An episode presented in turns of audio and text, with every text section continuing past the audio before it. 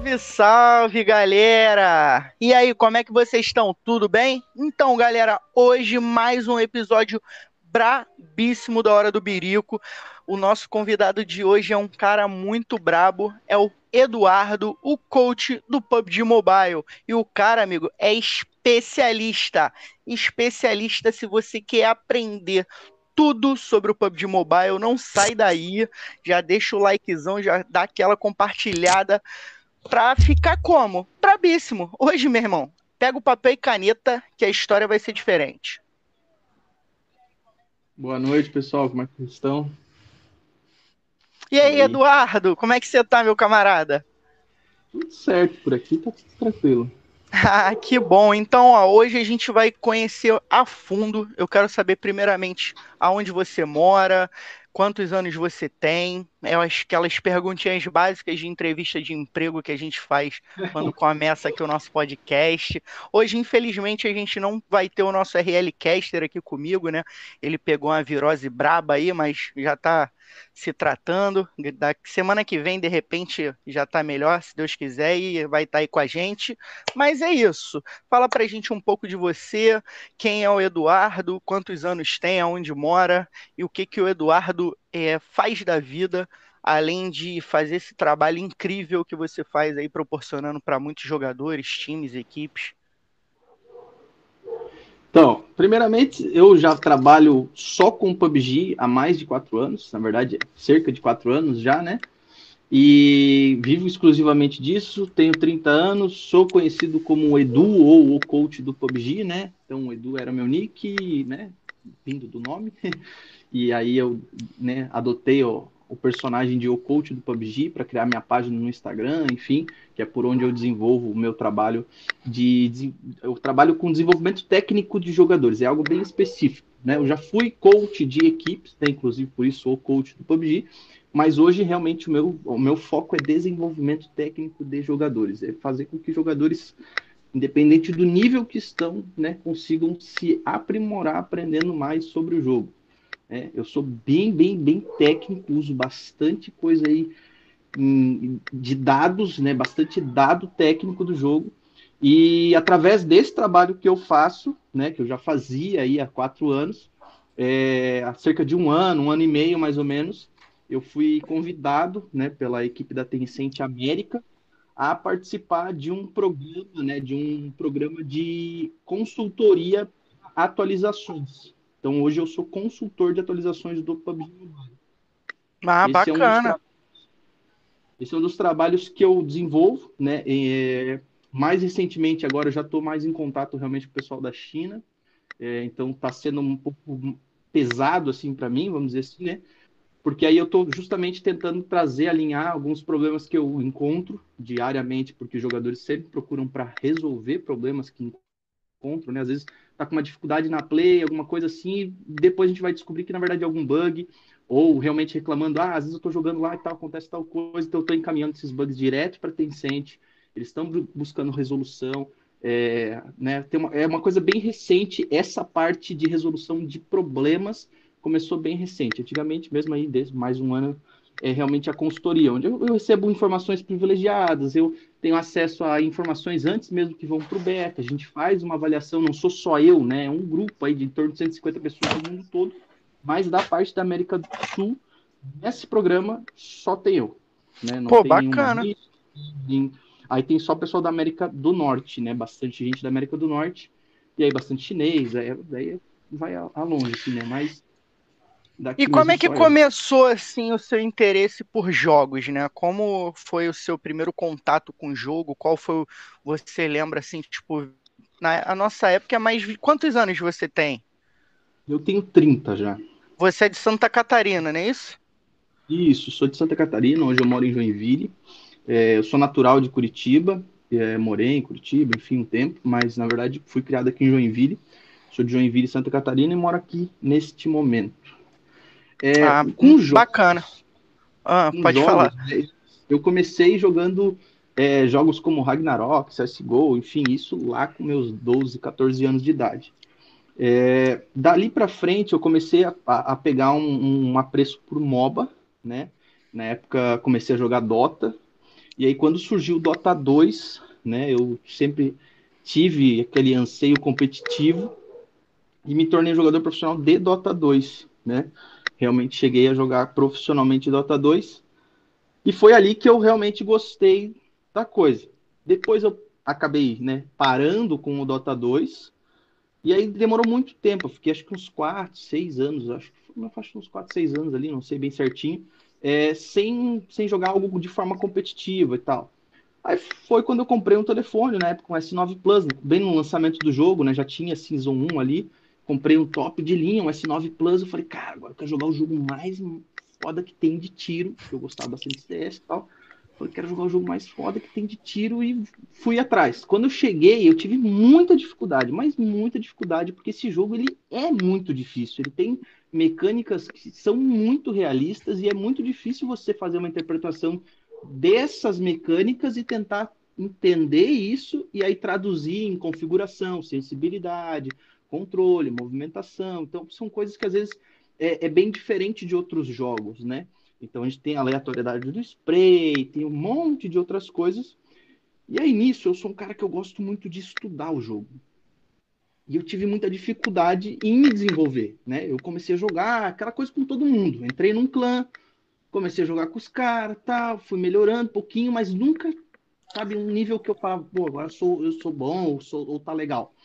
E aí foi quando eu resolvi realmente falar assim, peraí, então deixa eu entender o que, que eu tô fazendo, onde eu tô errando, e aí foi onde eu comecei a desenvolver metodologia e tudo mais, fazer um entendimento da coisa, e aí que a, a parada começou a mudar, entendeu? Então, assim, eu tenho... Pode e dentro, dentro do Dota 2, você já chegou a ganhar algum campeonato? Porque eu joguei o Dota também, né? O Dota 1. Não cheguei a jogar o Dota 2 porque eu já não tinha mais computador nessa época. Deu uma parada, jogava muito de Zeus, gostava muito de jogar de Zeus ali. Mas eu não cheguei a jogar o Dota 2. É, para mim caiu um pouco no esquecimento. Você chegou a jogar algum campeonato? O jogo era hypado? Como é que foi a, essa experiência dentro do Dota 2?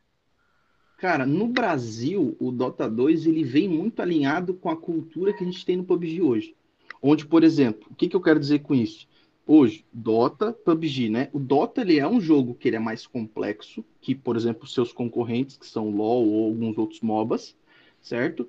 Só que ele é um jogo que no Brasil, por conta dessa dificuldade, dessa questão, ele não é tão, tão, tão conhecido, tão aceito. Então a gente vê isso com o PUBG, né? Por exemplo, a gente sabe que tem jogos aí como Free Fire que tem muito mais visibilidade no Brasil, não digo no mundo. Então no, no Dota foi assim, quando eu comecei, comecei brincando tal, fui pegando gosto, fui aprendendo, porque é uma mecânica absurda, então, é uma Sim. cacetada de personagem, você tem que combar um monte de skill que não são suas, saber se posicionar, mapa, controle, papapá, tempo de de, de loot, sabe? Se você errar um bonequinho ali, você já perdeu uma vantagem absurda. Você tem o tempo de tipo, ah, vou sair para fazer tal coisa, tem que ser feito em tantos segundos. Aí você...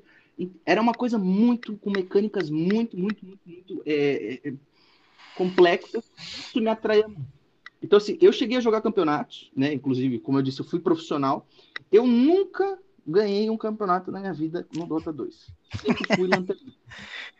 Mas jogou.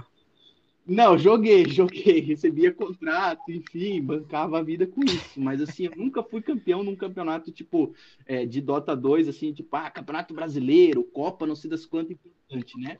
É, dentro do, do, do, cenário do Dota 2, hoje, né, na época que eu jogava já era assim também, é, ele é muito parecido com o que a gente vê no, no nosso PUBG, que é aquele, por exemplo, você tem ali ó, a PMCO, que é um semi-profissional né? O profissional mesmo quando você vai para PMPL e tal. Então lá tinha isso, tinha a liga né, é, amadora, tinha semi-pro e a pro. Eu consegui chegar no nível pro, mas eu nunca ganhei nada no pro. Essa é uma questão, né? No semi-profissional eu ganhei campeonato, enfim, senão você nem avançava para a parte do que era né, do, do, do profissional. Mas depois de lá, assim, foi sempre, sabe, aquela coisa de se manter constante ali até que eu me aposentei por conta de N problemas, né? Problemas pessoais e tal. Daí eu resolvi parar. E aí, depois disso, parei, assim, de jogar competitivamente ou de viver de jogo, né? Aí voltei a estudar, enfim, eu já estudava na época, né? Mas daí continuei focando em estudo, estágio, essas coisas assim, mudei de área, né? E se formou hoje, a faculdade, você é formado? Qual área que você buscou Cara, dos estudos? Eu tomei a decisão de fazer isso aqui, ó. Mas eu fiz cinco anos de engenharia elétrica, tá? Com ênfase em telecomunicações, então tem bastante noção assim na parte de redes, processamento, programação. E foi inclusive através desse conhecimento que eu obtive né, dentro da faculdade que eu desenvolvi o que eu tenho hoje, que é uma calculadora de sensibilidade. É... Não é assim, muita gente olha quando eu falo dessa forma, e eu não tenho problema de ser visto dessa forma, como arrogante. Porque é o seguinte, o que eu fiz hoje, não existe ninguém que fez no mundo. Não tem. Se você pesquisar, não há quem ofereça isso. Existem calculadoras de sensibilidade, isso está inclusive de graça. Você digita lá calculadora, né, em inglês, calculadora de sensibilidade para PUBG Mobile. Você vai ver um site lá de um gringo que ele pede para você fazer um monte, um monte de coisa lá e ele dá uns negócios que, cara, se você pegar um negócio, colocar na arma, não funciona do jeito que funciona que eu fiz, entendeu? Então, assim, e como começou? Como, como começou essa ideia? Você, depois de muito tempo, é, voltou, né? Com, pegou um telefone, voltou a jogar, foi pro PUBG Mobile, deu aquela jogada e tal, igual a mim, deu uma aposentadazinha, joga ainda de repente de vez em quando, mas como é que surgiu essa ideia de, ah, pô, eu, como eu tô estudando o jogo, eu vou ajudar a galera é, a conhecer mais o jogo profundamente, porque não é só você chegar ali, botar uma, um punho, pegar uma M4 full, dar uma ajeitadinha na sensibilidade e dar bala para cima dos caras. Como chegou aí, você viu que tinha esse potencial para estar tá proporcionando a melhoria aí para essa galera? Então, como eu te disse, eu particularmente tive muita dificuldade. Primeiro, dificuldade em relação né, a, a, a controlar o, o, jogo pela mão, né? E aí que entra um, assim, um, um adendo que é, eu antes de fazer engenharia, eu fiz dois anos de odontologia. Então eu aprendi ergonomia, o jeito certo de sentar, que não é o caso que eu estou agora, deu uma ajeitada, né? Movimento com as mãos, a forma que a gente tem que ficar, né? Não sei se dá para ver, a gente deixar sempre o cotovelo alinhado ao corpo, junto ao corpo, para ter um, uma mobilidade mais fácil, né? Não ter um cansaço muscular, se não ficar assim, igual no teclado, a mesma coisa. Então, esse tipo de conhecimento que eu tive nas faculdades que eu fiz, eu olhei e falei, cara, isso eu preciso trazer para o PUBG, porque quando eu eu tendo esse conhecimento, eu comecei a aplicar para mim, não foi algo assim, ah, isso funcionou para mim. Por quê? Porque quando eu comecei a me desenvolver, passar do, do nível assim, ó, muito ruim, o nível, porra, pegar conquistador, entendeu? Vamos dizer assim, né? Do nível muito ruim, tipo assim, ah, bater coroa, craque, olhe lá. Que nas primeiras seasons, o cara que fazia é. isso era brabo. É, então assim, quando eu, quando eu consegui chegar em um nível conquistador, me manter em craque, coisa errada, é, mas com um cadezinho mais alto, né? Não que isso realmente seja, mas assim, antes eu conseguia chegar nisso, coroa, não sei o quê, me escondendo pelo mapa, como muita, muita gente faz. Depois era aquela coisa mais ruchada, mais trabalhando habilidade. Então, quando eu consegui fazer isso usando uma metodologia que eu fui criando, que eu fui entendendo, falei, cara, é, hora que eu conseguia, por exemplo, quando eu consegui pela primeira vez dominar uma KM numa mira 3, 4, entendeu? Pessoa, pô, mas tá dando spray de, de AKM 4X e tal. Eu falei, cara, desenvolvi um negócio aqui, quer testar? Vamos ver aí. E aí eu comecei a ensinar para os outros aquilo que eu sabia. Né? Aquilo que eu fui aprendendo. Isso dentro desse clã mesmo, desse, dentro desse clã. E aí, com isso, eu falei, cara, quer saber uma coisa? Vou criar. É, o meu nome, na verdade, ele foi meio. É, como é que eu posso dizer assim? O nome de O Coach do PUBG, né? Foi na época que o coach era o coach quântico, era o coach no das quânticas, a galera fazia um monte de piada. Então eu falei assim: eu vou pegar um nome reverente para ser marcante. E não para querer ser o, o mago das coisas, entende? Então foi assim, a minha intenção era pegar um nome reverente que a pessoa sempre ficar, que era um assunto, ah, coach, coach, coach, né? Aquela coisa assim, a pessoal para fixar. Então eu criei um nome e tal, e eu comecei a ensinar, por exemplo, coisas extremamente simples. A minha primeira publicação foi sobre VSS. Como que tu usa a mira da VSS? Porque um monte de gente não sabe né? Aquelas marcaçõezinhas que você tem ali, né? Vários chapéuzinhos, aquilo ali é simplesmente né? resumo da coisa, aquilo ali é para distância. Você está até 100 metros, você usa o chapéuzinho do meio. Você está a 200, você usa o de baixo, 300 de baixo, 400 teria um, um, outra marcação, entendeu? Só que você não atira 400 porque no nosso jogo só renderiza até 350. Então, Igual a besta, né? Isso. E daí depois, justamente, aí eu falei, cara, vou fazer, vou mostrar pro pessoal que tem coisas que eles nem imaginam que é possível. Aí eu criei lá um processozinho, falando assim, ó, vou ensinar você a acertar um tiro de besta a 250 metros. Óbvio que é muito difícil, você não vai usar numa play, mas é para você entender que a mecânica que funciona para uma arma, ela funciona para outra, existe a compensação. Existe... E aí foi, fui criando essas coisas assim, entendeu? Aí depois eu comecei a trazer informação de arma, o pessoal, né, ah, qual que é o dano, qual que não sei o quê. E isso foi mudando aos poucos, né? E aí depois é que foi surgindo a parte um pouco mais estratégica e tal. Quando eu cheguei numa parte mais falando sobre arremessáveis, que era na época, 2018, se você pegar um. É, e é, isso aqui não é o Eduardo inventando asneira. Isso aqui é o Eduardo contando a história do jogo, e não a minha, inclusive. Né? Você pegar um campeonato de 2018, ali, por exemplo, a própria campeonato mundial, você vai ver que ninguém usava um arremessável. Era um negócio assim, hoje ó, ainda não usam, né? Mira para cima e lança. Hoje ainda pegou, não usam. A gente vê pouquíssimos jogadores que usam arremessáveis e às vezes até eles se destacam porque o cara é bom no arremessável Exatamente. e o cara fala, nossa, tipo o Federal, caraca, o Federal é brabo no arremessável, caraca, o Mític e o Ninho são brabos no arremessável, mas na verdade é porque eles treinam, né? Na verdade é porque eles utilizam mais dos arremessáveis.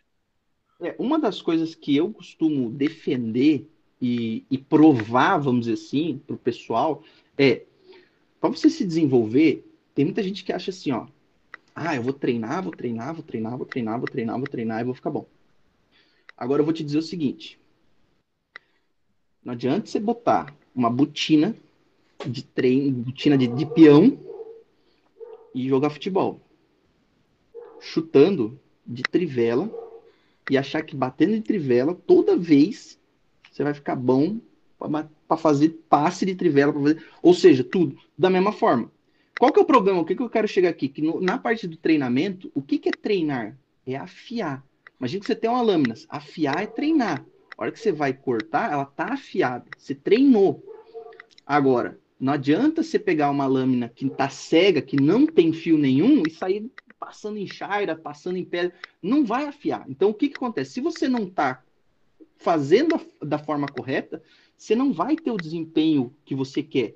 E aí, o que, onde eu quero chegar com isso? Quando você falou assim, ah, o, o, Federal, o Ninho, o MIT, nananã, arremessar porque eles treinam. Você pode chegar num nível onde você vai treinar, treinar, treinar, treinar, treinar. Agora, se eu chego para você e digo assim, ó, hoje, hoje você nunca mais vai errar um arremessável.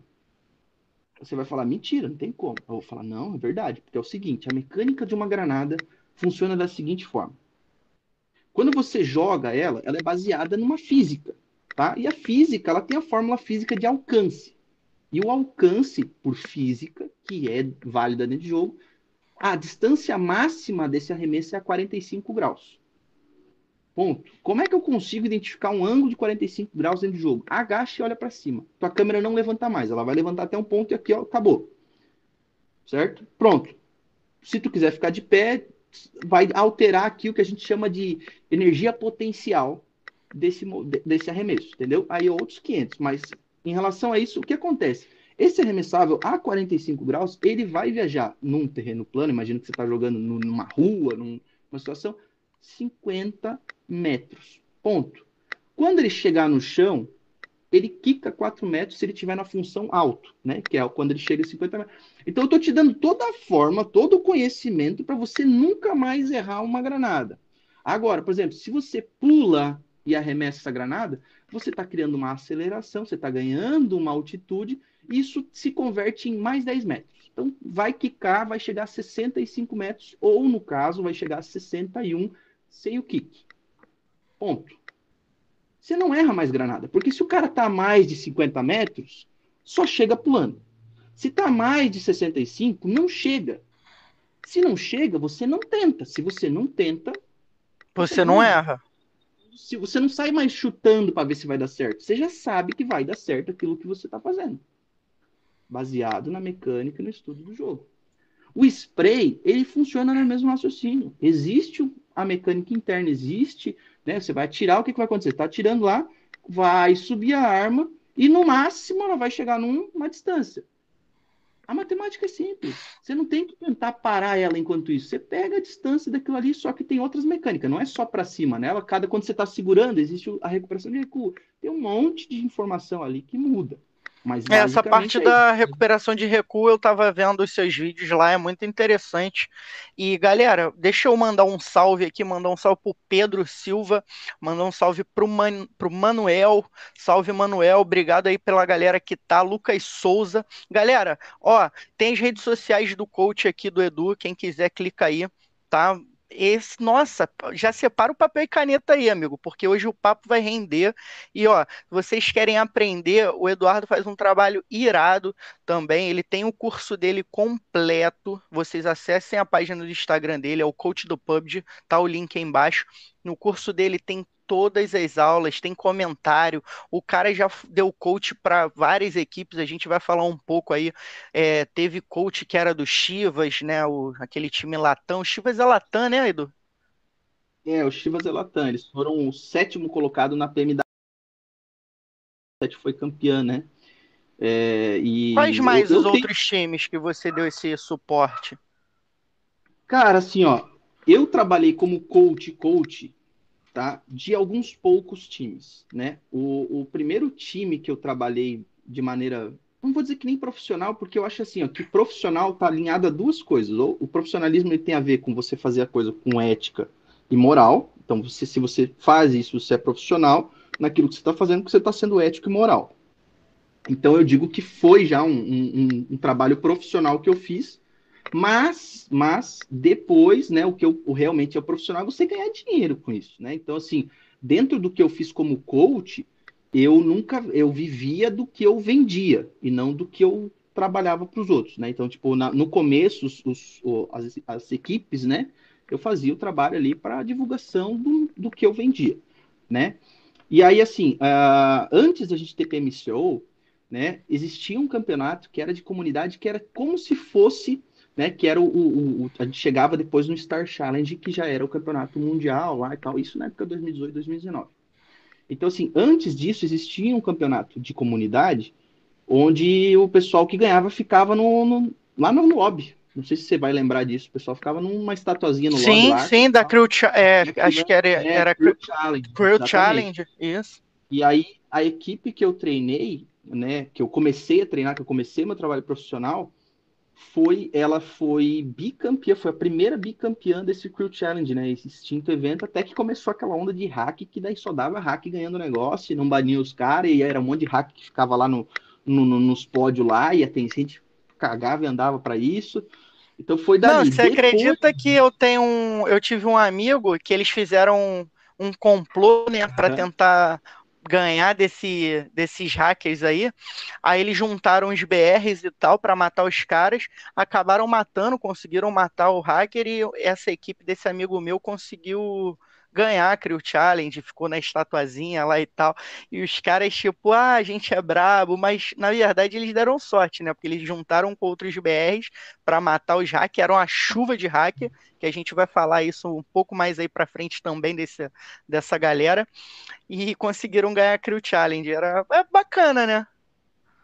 É, hoje, hoje nós temos a, no mesmo nível é a PMNC, né? Que ela ocorre de maneira a, a, aberto ao público, não digo nem comunidade, né? Dentro de jogo, você faz lá, cadastra teu time e tal, joga a PMNC, que classifica para PMCO, daí a PMCO classifica para PMPL, né? Então, tipo, você passa do extremo amador para o semi-profissional, do semi-profissional para a liga profissional, e aí ali é onde você, né, onde a, a Tencent realmente ela começa a pagar, né, bancar o time que está na liga profissional, né?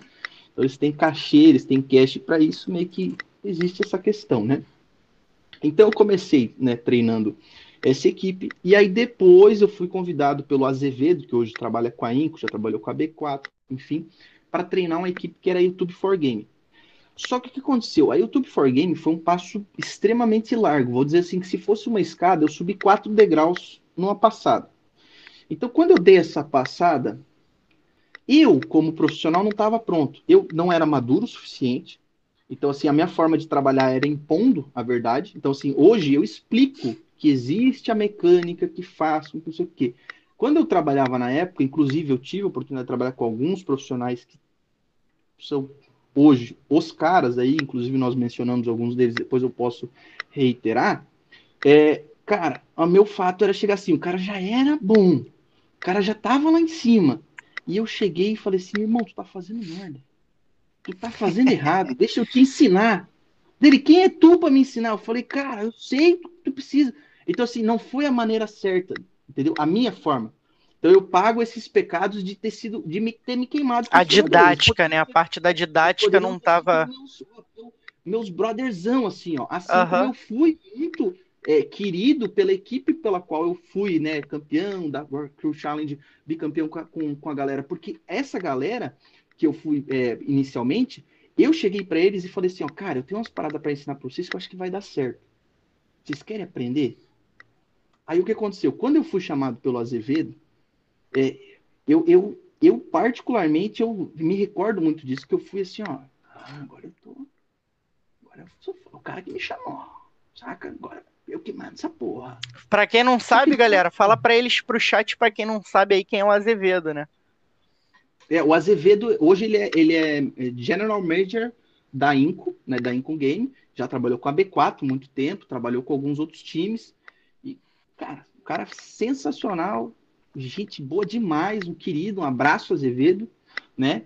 E, enfim, e aí ele tinha um time, ele, né, particularmente, ele, tra... ele cuidava de um outro time ele tinha um time junto com o Mitec, que era YouTube for Game. Na YouTube for Game jogavam alguns jogadores que a gente conhece hoje, né, que é o Federal, o Coachzinho, na época tinha o Léo, que era o líder deles, e tinha o Foxzinho, né, eram esses quatro jogadores. Eles já eram jogadores que já estavam sempre top 2, top 3, top 1, da, da parada. Quando eu cheguei lá, eu cheguei falando assim, irmão, vamos. Pá, primeira coisa, rotina de treino. Tem que treinar todo dia, tal coisa, tananã, blá blá blá. E a, a única coisa que eu escutei foi: quem é tu, irmão? A única pessoa que me ouviu, além, vamos dizer assim, do, do Azevedo, né, que foi quem me chamou e acreditou na, na situação, é, era o Léo, porque o Léo ele era um ex-jogador, ele era um ex, não, ele estava num momento que ele estava sem contrato de time, ele era um jogador profissional de futebol.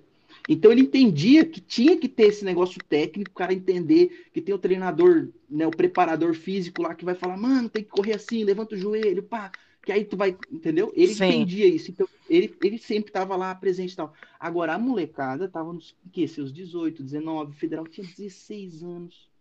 E aí chega um maluco que não era melhor que ele dentro do jogo, falar, irmão, tu tá fazendo errado.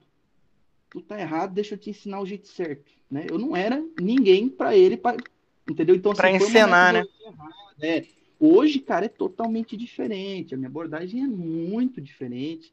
Nas aulas eu sou extremamente minucioso, vou do pouquinho a pouquinho, entendeu? Vou ensinando, vou mostrando, vou comprovando as coisas, vou fazendo a pessoa é, é, com, aos poucos, né? Vamos dizer assim, é, acreditar e confiar em mim. Para quando eu falar assim, ó, agora é o seguinte: pega isso aqui, apaga da tua história, daqui para frente faz assim. Porque daí o cara já entendeu. Que nem, por exemplo, falei das granadas. Qualquer um que fizer o que eu falei agora, testa, vai ver que é verdade. Então o cara já ganha um pontinho de confiança, o cara já me dá um pontinho de confiança. Se eu falar sobre outras coisas, sobre não sei o quê, se eu falar, falei do spray, só isso. Se o cara testar, por exemplo, for lá e testar assim, ó, meu amigo, você não tem que ter sensibilidade decrescente na lente de mira e no giro ADS, porque é baseado por arma. Você precisa ter uma sense para cada arma. Simples, pega qualquer mira, da Red Dot a 6x, atira em um alvo parado, deixa subir com a mesma mira. Você vai ver que o recuo que tem lá é o mesmo. A única coisa que muda é o zoom. E esse zoom não vai fazer alterar nada do que você vai estar tá controlando, é só o que você vê. Né? Então, assim, a necessidade vai continuar sendo em relação ao tamanho do recurso. Você vai lá e testa isso. A partir do momento que você começa a testar isso, você testa a granada, você testa não sei o quê, aí você vai falando, pô, esse maluco sabe o que ele está falando. Esse maluco pode me ensinar os negócios, ele sabe umas paradas aí.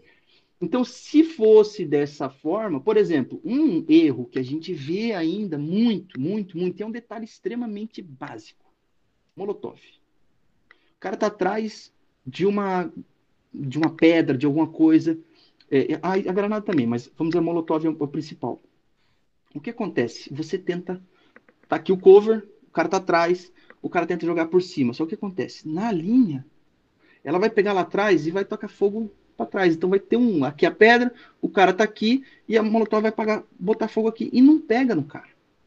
Agora, muda tudo, tudo a partir do momento. O cara tá num cover, o cara tá atrás de um carro, tá atrás de uma pedra, tá atrás de um muro. Veículo, topo do veículo, capô, o que for. Tacou molotov em cima, ela abre e bota fogo assim. Então ela vai pegar fogo na frente e exatamente atrás. Pronto. Acabou. A partir dali, o cara que está colado no carro vai pegar fogo instantaneamente. Tacou dentro do carro, a mesma coisa. Tacou em cima um, né, na, na, pontinha do muro, entendeu? Não precisa tacar atrás do muro, taca na ponta do muro, porque ela vai abrir. Igual como se, imagina uma rede, assim, você joga a rede, ela abre e dela cai. Onde ela tocar, ela abre e cai.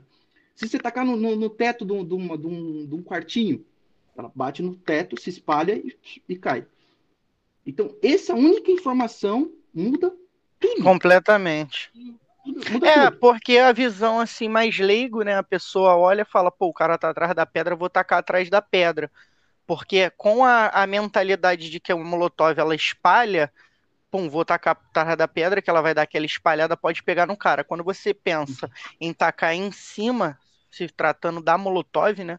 Ela espalhando em cima, porque ela tem um raio muito grande, então já fica uma visão totalmente diferente. Aproveitar, mandar um salve aí pra galera do KioCast. Tamo junto, rapaziada do KioCast, sempre dando aquela moral. Bruno Guedes, Vitor Gaspar, é, o tiozão do Vitor aí, ó, que é o RL, meu parceiro. Diego Feitosa, Diego Feitosa falou, ô coach, que é só jogar igual o capaceiro. Usando a estratégia, não sei se você já viu os vídeos do capaceiro, Mano, não, depois você não. procura no Facebook e assiste esse cara que ele é bom demais. Só usa a estratégia do Capaceiro, que o Capaceiro é um maluco que. Ó, oh, Vinícius de Barros, salve carioca, tamo junto. Capaceiro é um cara meio doido, né? Ele faz um kill no jogo, usa uma vozinha de mentira, faz uns vídeos engraçados aí, bem maneiro. E ó, galera, se liga nessa aqui, hein? Essa aqui é para vocês ficarem, pra galera que joga é, screen, campeonato o scout não é função, o scout é subfunção. Coach, fala pra gente das funções, eh, quais são elas e as traduções, né? Que a gente tem, a gente tem aí o entre fragger, suporte fragger, o looker, o sniper. Fala um pouco pra gente dessas funções e por que que o scout ele é uma subfunção, né? Que é, foi criada e designada para o cara morrer o scout sempre sofre, né? A pancada primeiro. É, então, uma das coisas, isso não é. Como, novamente, vou voltar a repetir um que eu falei antes. Isso não é o Edu que está falando que inventou. Isso é o seguinte: nós temos CS, nós temos guerra, guerra de verdade, a, a, né, exército, um monte de jogo, jogo de airsoft, de tudo que tu imaginar, existem essas posições, né? Existem esses papéis. O scout, o refreg, né? São ações de dentro de jogo.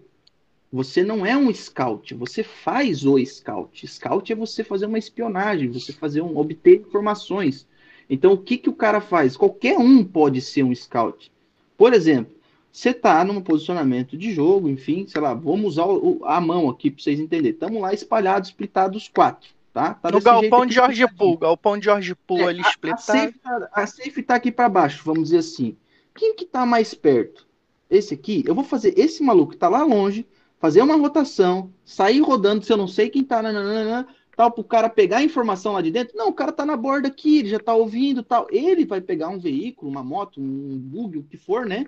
Tal, e vai tentar obter informação. Vai entrar, vai obter informação. Opa, galera, tá, tá certo, tá, tá tudo certinho, ó. Vim aqui por essa rota, não escutei nada de ninguém, pode vir atrás. Aí vem os outros três atrás, entendeu? Então, o scout é passar informação. Scout é passar informação.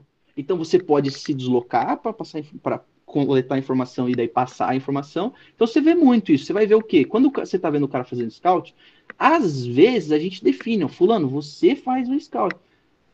Mas se esse cara morrer, quem faz? Alguém tem que fazer. Então não era ele que era o scout, ele estava fazendo o scout. Aí, por exemplo, a gente vê assim, ah, faltou, é, por exemplo, um refragger. Frag, er, er, er, no, do inglês é o cara que, né, ah, tipo, eu sou lenhador, eu sou lenhador, eu sou um lumberjack, né, lumberjack. Aí você tem um, um, um nome, quando você bota o er, é que o cara é o cara que faz. Aí você fala um refragger. Não, é refrag. Refrag significa o quê? Frag é um nocaute, um kill. O que, que é um refrag? É uma retomada do frag. O cara derrubou, eu derrubei ele. Né? Tipo, o cara derrubou meu amigo, eu derrubei ele. Eu fiz um refrag. Então, ah, faltou o refrag. Não faltou o refragger, faltou o refrag. Faltou alguém, né, que poderia ser um suporte, poderia ser o lurker, entendeu? Poderia ser um suporte, um, um, um fragger suporte. O que que acontece é, a gente tem essa classificação, por exemplo, entre fragger, é o primeiro de combate. Né? Geralmente, hoje, hoje no PUBG, a gente fala assim, ah, tem o fragger. Porque acaba que é justamente como eu falei para você, você está num posicionamento, você está fazendo um avanço. Aí você tem esses dois caras avançados aqui, que são os fraggers. Né? Se a, a treta está acontecendo aqui, quem que entra primeiro? Esse.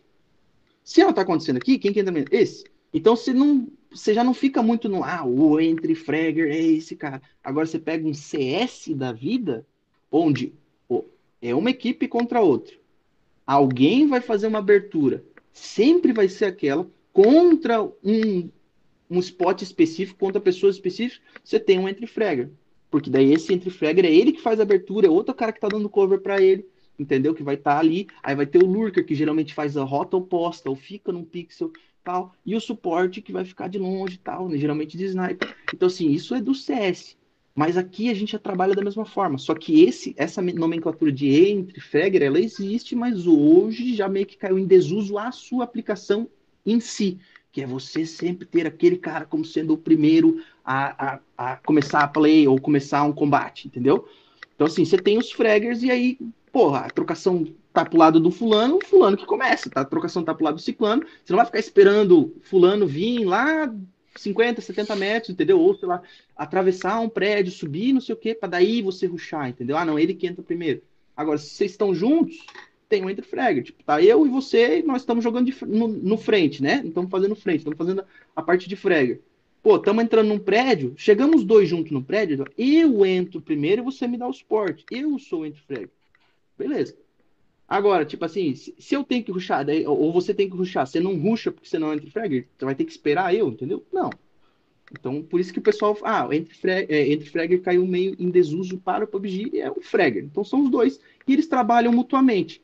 Só que você precisa entender que dentro de cada ação vai existir um momento onde alguém vai fa fazer papel de entre fragger e alguém de suporte fragger. Ou seja, o suporte fragger vai ser o cara que, por exemplo, o cara vai. É, eu falo assim, ó, você fica marcado que eu vou levantar uma granada e vou tacar. Só que quando eu puxar o pino, provavelmente o cara venha correndo, me nocar. Roxando então, isso.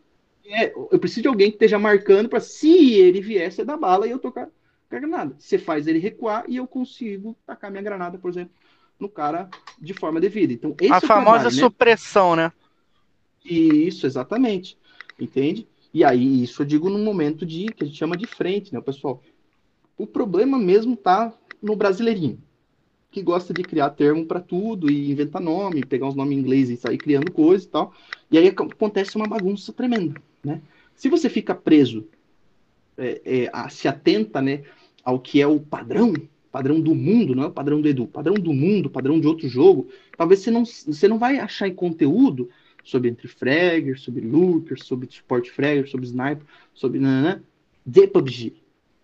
Só que você pode ir lá no CS, que, pô, tem mais de 16 anos de história, 16 anos de ciência aplicada naquilo ali, desenvolvimento, estudo, papapá, papapá, e você pega e fala assim, cara, o que, que eu posso olhar disso aqui que pessoas muito inteligentes criaram isso aqui, falam sobre isso aqui e aplicar no meu jogo. Até onde eu posso aplicar, né? Até onde dá para usar aquilo. Então você tem referencial desses outros jogos. Então, eu estou dando exemplo de CS porque é o jogo mais conhecido. Mais conhecido, sim. Antes você tem o COD, você, cara, você tem tudo isso. O próprio COD, a gente via que, por exemplo, assim, quando você tinha lá o Call of Duty, aqueles bem antigos, cara, você pegava, você pegava, escolhia o personagem, né? Ah, esse é o médico, esse é o sniper, esse é o cara da metralhadora, que é o cara que vai na frente, entendeu? Então você tinha que definir automaticamente. Então não adiantava você pegar o cara médico, que não fazer o frente. Boa, e querer sair ruxando que nem um louco ou ficar lá atrás, entendeu? Você era obrigado a trabalhar dentro da função. Então no PUBG não tem isso. Você tem que fazer o quê? Escolher a arma, escolher teus equipamentos no chão, juntar as coisas e na hora de usar é que você vai falar, oh, peraí, eu tenho tal, tal, tal coisa, tal, ou eu gosto de jogar tal, tal jeito e vou fazer tal função. Entende? É, o que eu acho, o que eu acho interessante, é, e eu vejo ainda muita dificuldade que a gente estava até conversando em relação a isso, são aplicar essas funções, né? Eu joguei algumas screens, joguei alguns times, até como IGL, e as, as pessoas têm, tinha muita dificuldade de é, aplicar a função dentro da estratégia.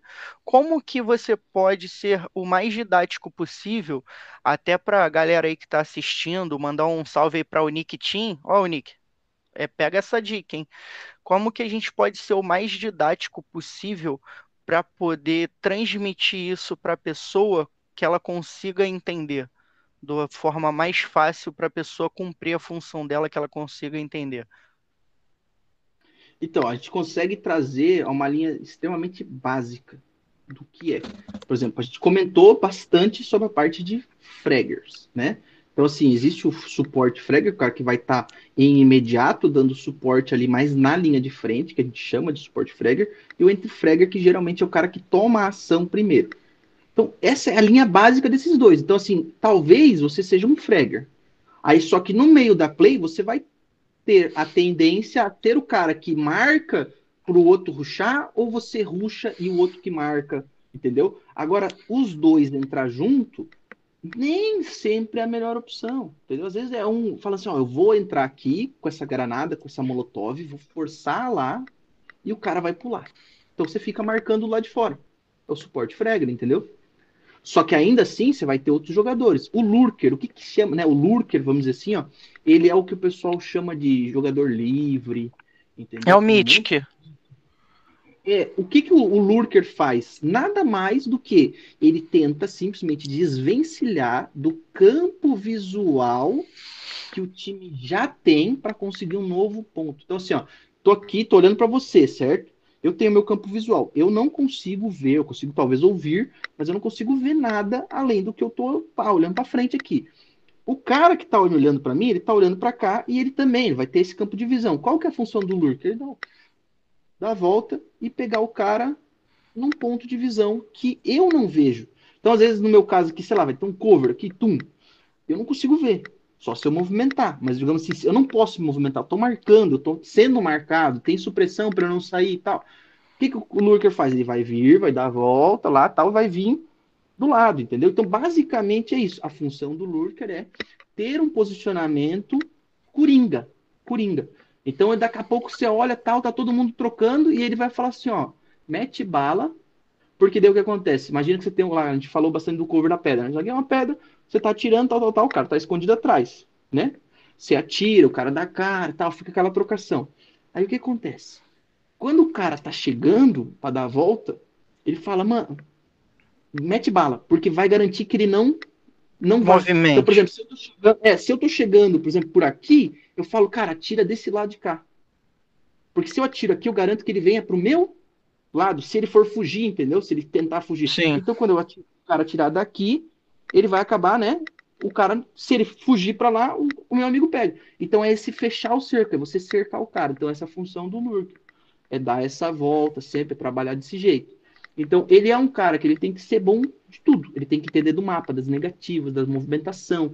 Ele tem que estar com armas de média, longa distância, entendeu? Tem que saber o momento certo de ficar quieto, entendeu? Geralmente, geralmente o que acontece é o seguinte: quando você vê que tem um jogador que ele sobra, tipo assim, o time todo morreu, e quem que sobra? Geralmente o Lurker. Porque ele olha uma situação acontecendo e fala, putz, se eu me meter aqui, eu tô totalmente longe de todo mundo, ninguém vai poder me ajudar. Então é melhor ficar na minha, morreu lá, eu salvo meus pontos, vou tentar uma posição, entendeu? Agora, a parada do kit, né? Ah, rodar um kit tal, geralmente é o último homem. Quem que é o último homem? É o que a gente chama de sniper, mas sniper não é porque tem uma K98, uma WM, não a função do sniper, se a gente for assistir o filme Sniper americano, o maluco tá lá 300 não sei quantos metros do, do alto, né? Até mais lá nos filmes é mais, né? É. Aqui a gente tá falando, o cara tá longe, posicionamento avantajado, ou seja, tipo topo de morro, topo de prédio, e ele tem uma visão tudo de cima, tudo mais ampla. Ele vê o pessoal chegando, se movimentando, ele fica alinhado, sempre de olho. A gente fala que é sniper porque se ele tiver com uma mira longa, ele consegue enxergar com mais detalhes as coisas, entendeu? Mas basicamente a função dele não é ter uma sniper, ter uma corda 98, dar capa nos outros. É passar informação e dar cobertura. Então, tipo assim, como eu falei para você, eu estou avançando aqui, eu tenho esse campo visual. O meu sniper vai estar tá lá atrás, tendo esse aqui e um amplo, um maior ainda mas ainda na minha direção.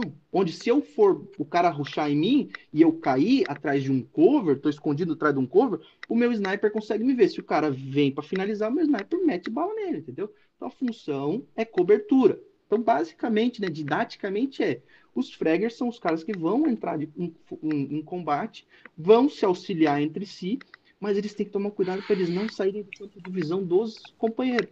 Que é aquele maluco que você tem no squad, que isso tem na casual e tem no profissional também aquele maluco que te fala assim, ó, não ruxa sozinho. Fulano foi nocauteado, fulano foi finalizado.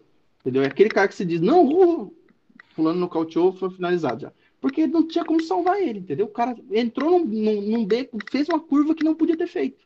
Ele tinha que ter ido aqui até do lado, pegado visão, fazer um pick fire e tal, mas se manter aqui. Se ele passa da parede para trás, acabou, ninguém mais tem visão, ali ele tá entregue, entendeu? Se ele cair ali, já era para ele.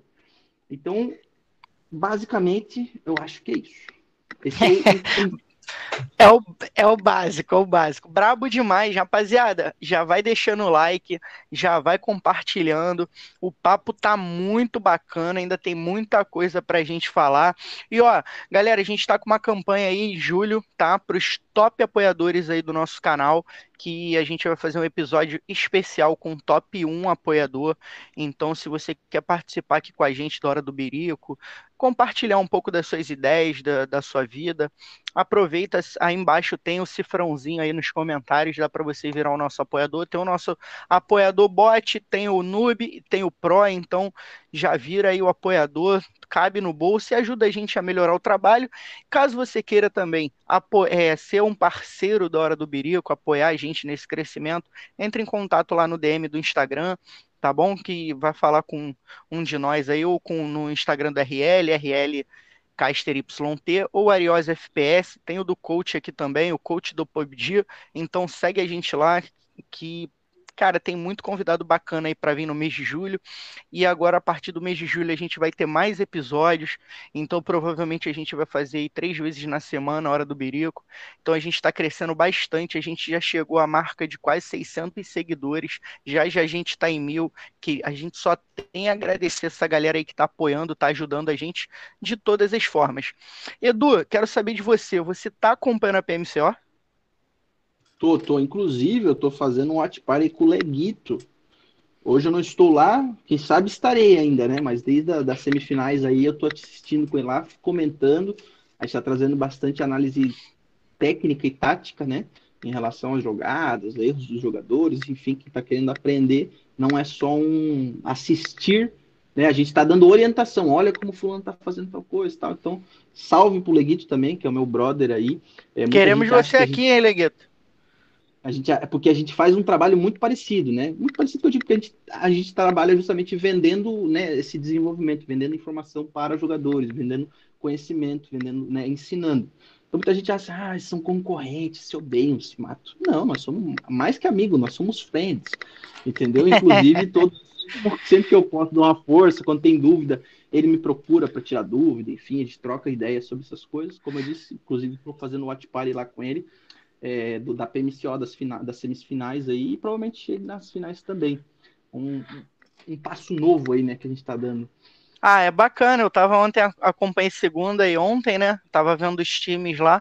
Muito. Cara, eu eu e o RL a gente comenta, eu comento com ele alguns campeonatos aí da comunidade e é muito bom ver a evolução de times. Eu estava um tempo atrás conversando com o Steve Baby e a gente estava falando da Z8, eu até brinquei com ele, falei, cara, vocês têm que parar de morrer sempre dois no início da play.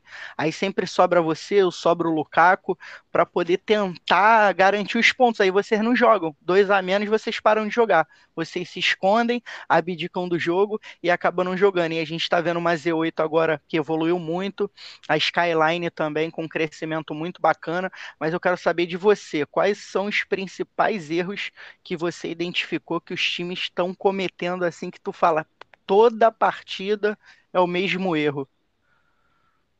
Cara, o que acontece é o seguinte: a PMCO, vamos, para não simplesmente vir aqui apontar o dedo e dar pedrada em cima de alguém que tá fazendo um trabalho bacana.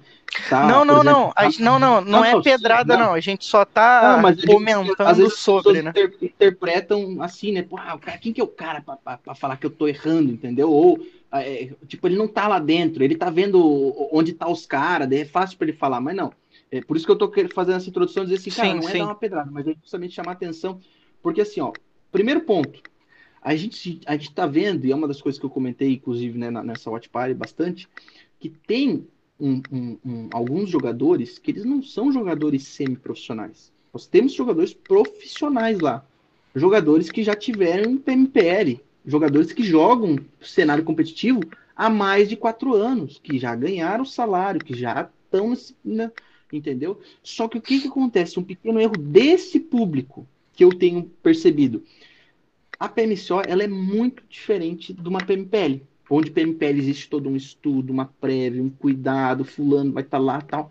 A PMCO não, é uma corrida contra o tempo e contra os pontos. Então, assim, é muito caça-kill, é muita querendo, sabe? Não vou dizer que é afobação, mas é, acontece isso. Então, tem algumas equipes que elas estão querendo jogar assim, ó, vamos dominar o meio de safe, vamos ficar ali, a galera vai rotacionar, tal, e daí a gente vai pegando os kills, a gente vai fazendo, a gente vai pontuandinho, pá, aquela paradinha aqui, ó, de boas.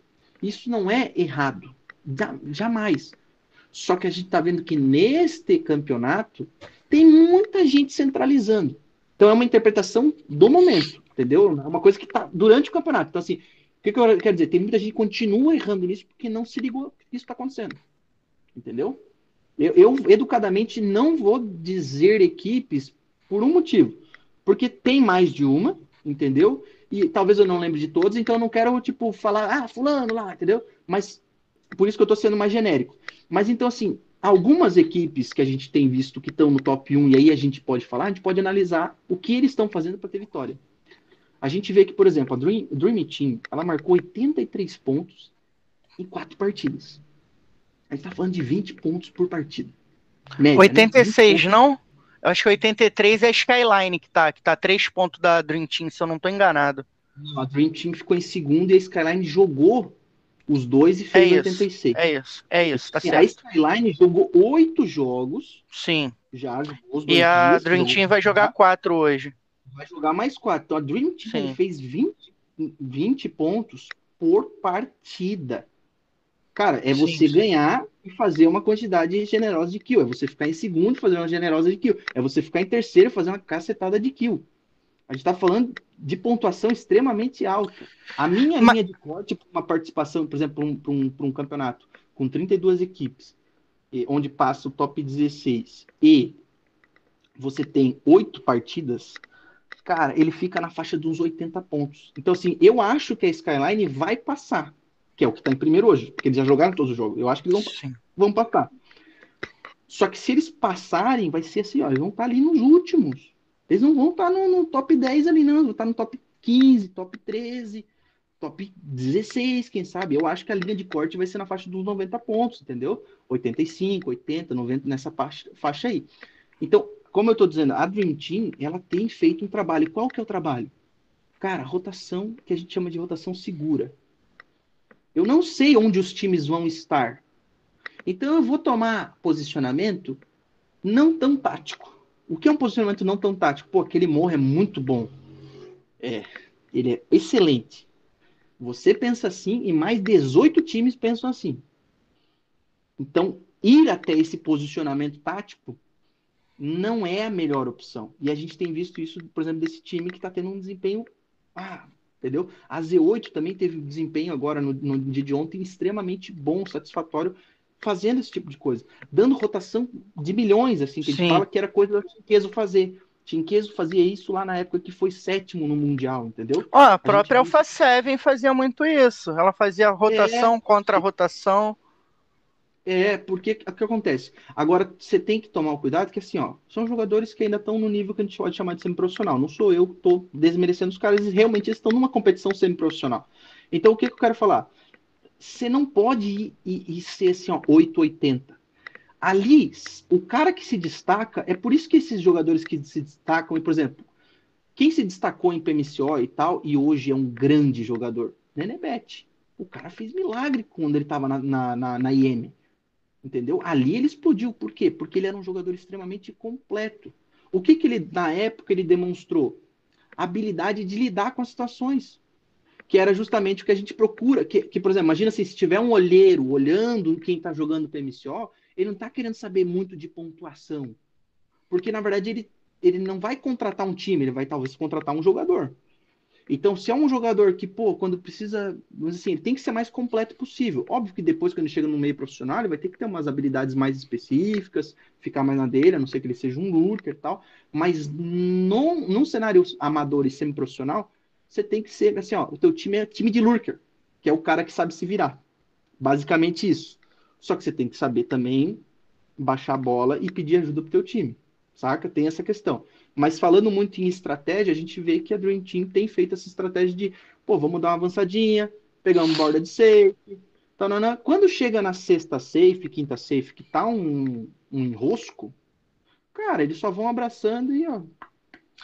Mas o, a queda de segunda da Dream Team, eu acho, a ulti, acho que foi a última queda que a Cave matou pra caraca ali, o Silence foi MVP, eu achei um pouco suicida, né, a posição que a Dream Team pegou ali, mas a gente viu que os caras tiveram calma embaixo do morro ali próximo de Poxim, que os caras tiveram calma, conseguiram levantar os jogadores, a Cave deu uma ajudada lá de cima, mas é, foi um pouco suicida, mas valeu a pena, eles ganharam a play e tal, mas eu levo mais assim, como eu sou um cara que eu tô vendo de fora, né? A gente, no caso, tá vendo ali de fora, a gente tem os posicionamentos, isso eu aprendi muito assim, porque eu vi muito, analisei muito Campaldi, que a gente ia jogar campeonato que tinha NTZ, tinha Rise.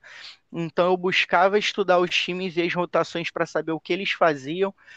E eu acho que falta um pouco disso para as equipes. Por exemplo, a gente viu ontem a Raia que jogou extremamente mal, tá, foi eliminada, mas fez uma ótima partida em Miramar.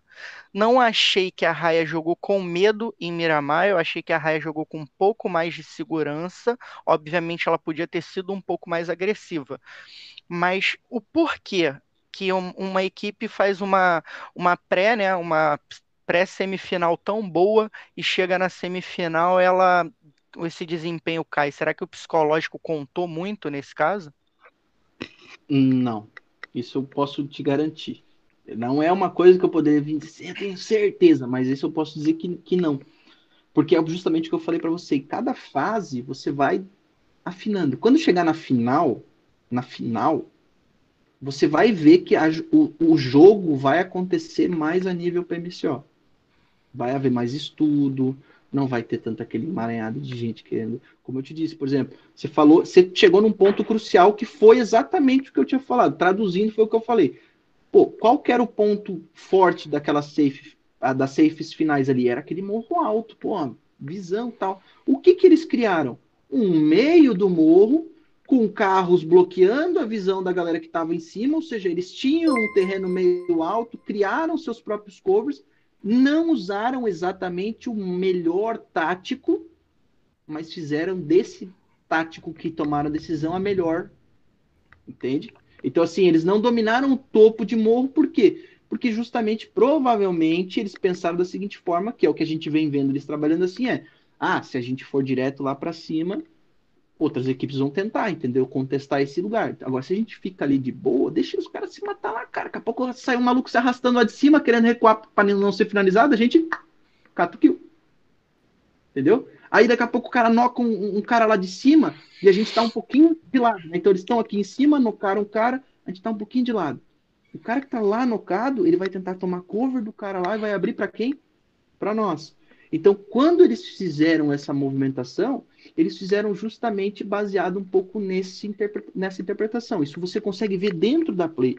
Que foi um momento de onde, cara, eles, eles chegaram no momento, que nem você falou, eles conseguiram levantar, onde eles ficaram com, praticamente com um jogador. Um muito miado e o outro, né? E dois, assim, eu falei, meu, já era para eles agora. Sim. Só que aí alguns outros times começaram a tretar lá e começaram a trocar e infelizmente esqueceram. Não tinha como eles descer o morro, abrir posicionamento lá em cima para ir finalizar os kills, entendeu? Já trabalho de, de arremessáveis já não estava sendo bem feito, isso que eu estou falando. Então, assim, uma das coisas que você vê, por exemplo, nesse, nível de, de semi-profissional, é uma granadinha que o cara só olha para cima e. Entendeu? Você não tem, não tem o cozinhar a granada, né? Você simplesmente. Eu tava dando uma partida em, em Miramar, que era na saída de, uh, da Hacienda ali, Aí tem um, um único que é, não é um esquipinho, aquele escritóriozinho, sabe? No meio do nada. Tem um ali que eu nem sei porque tem aquele negócio. Não faz sentido nenhum, mas tá, tem um escritóriozinho ali, tipo uma guarita, assim, Sim. no meio do, do, do, do, do buraco. E aí os caras estavam ali em três tal. E aí o cara que tinha nocauteado dois, em vez de ele buscar o pixel, ele só pegou uma granada e flu, pegou outra granada, flu, explodiu, gastou duas granadas, que iam ser é muito importante para um endgame, entendeu? O cara nem sempre vai ter esse loot sobrando ali pro cara, e, ah, não, vou ali dentro buscar mais uma, não é assim, entendeu? A não ser que tinha essa cal, né? Não, você aqui eu passei duas granadas ali que estavam sobrando. Então, aí o cara fez isso tal. O que aconteceu? Ele tinha dois nocados, que era dele, e alguém de um third party finalizou o terceiro. Daí ele ganhou os dois kills, mas se não, ele gastou granada à toa, entendeu? À assim, toa é, é, como eu falei, são mecânicas básicas que não estão sendo bem executadas, entendeu? E aí tem a parte estratégica, tal. Então a gente vai ver, isso vai ser normal, a gente vai ver justamente uma progressão. Dos, por que, que a Raia provavelmente foi muito bem no, no antes da semifinal? Porque o estilo de jogo deles, de screen, dessas competições que talvez seja nível T2, T3 ali, encaixa muito bem. Eles vêm se desempenhando muito legal em vários campeonatos, em várias screens, em várias coisas de pontuando. Porque você tem um misto né, de amador, amador, mesmo com quem está querendo chegar no semi-profissional. Então, nessa pegada, quando você já chega já no semi-profissional, semi-profissional, é aquilo que eu falei, a, o fato dele centralizar para tentar fazer uma marcadinha, nananã, porque ali tem jogadores, ali dentro do time tem jogadores com nível PMPL. O cara quer ser mais tipo, mais centrado, fazer um bagulho mais certeiro. O que acontece? Adianta o cara estar tá ali bem centralizado, por exemplo, e bate quatro equipes em volta. O cara vai abrir para derrubar um, toma na orelha, entendeu? Aí vai levantar. Quando vai levantar, tem que tomar cover pro cara que tomou o tiro, abre pro cara que tá do lado.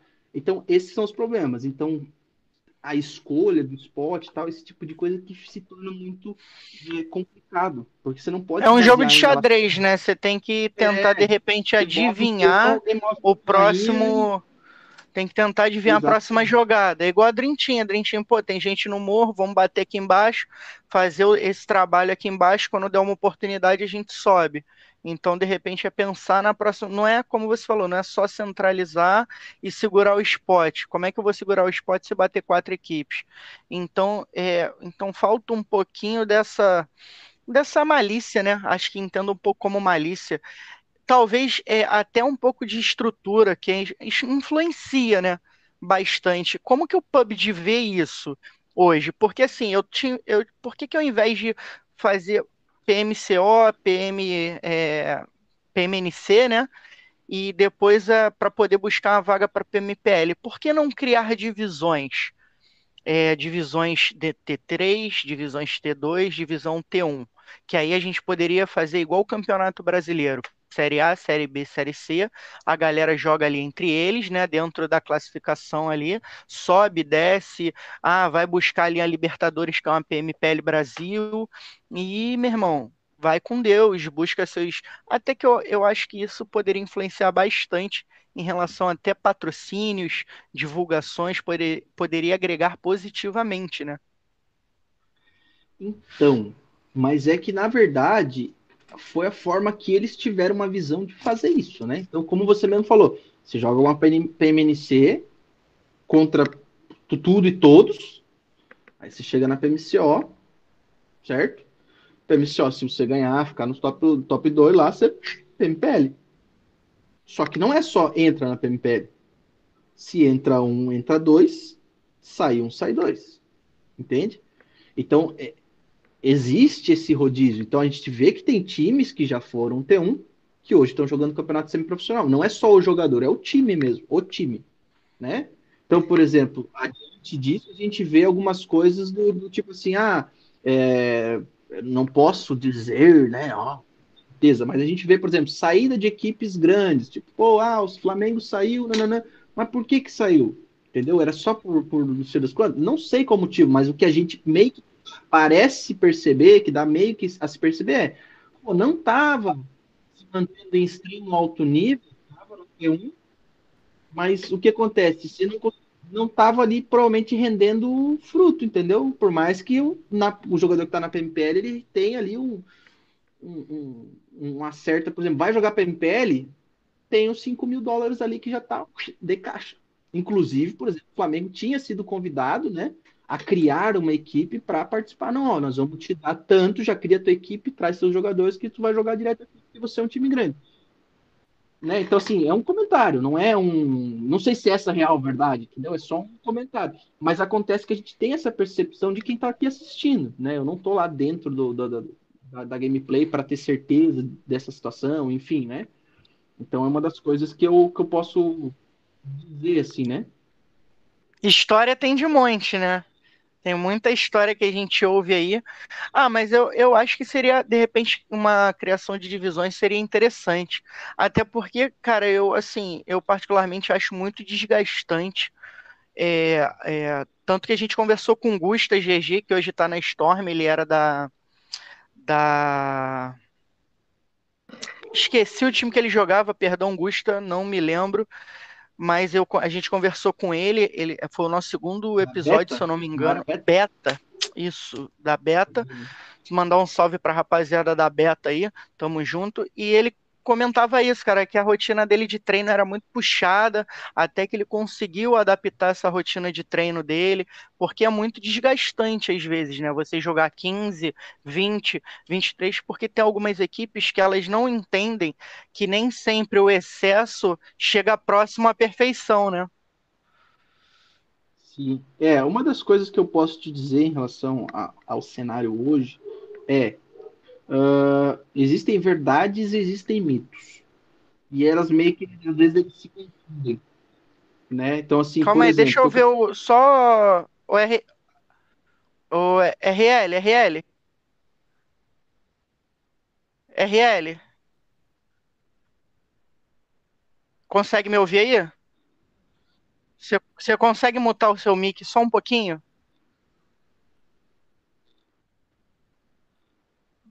Ah, é porque pra gente aqui tá fazendo um. Ah, então tá, então beleza. Pode falar, Edu, dentro dessa, dessa linha de raciocínio. Então, assim, existem alguns, como eu estava dizendo, existem alguns mitos e existem algumas realidades e elas meio que elas acabam em alguns momentos entrelaçando, e aí fica difícil você entender o que, que é cada coisa. Por, por exemplo, existem times que são bancados pela Tencent hoje recebem um auxílio, vamos dizer assim. Tem outros que não. Então, assim, não é sobre, ah, fulano, time X, time Y, mas existe essa situação. Então, é óbvio que fica mais fácil para o cara que recebe uma forma de subsídio. Mas não é assim, ah, toma aqui que é de graça. Não. É um time que traz influência, tá ligado pro cenário, é um time que, por exemplo, sei lá, o jogador tá fazendo, produzindo conteúdo, então por conta dessa questão, aí o time é, recebe essa questão, né, esse auxílio e tal. É uma questão de negócio. Agora, por exemplo, é, uma das coisas que, que muito chega para mim é o início. Quando eu digo início, é o cara que não tá nem no amador ainda, o cara tá jogando casual. Aí o cara chega e fala assim, pô, Edu, mas como é que eu vou eu queria, mas pô, eu preciso de um telefone que roda 60 FPS e não vai travar.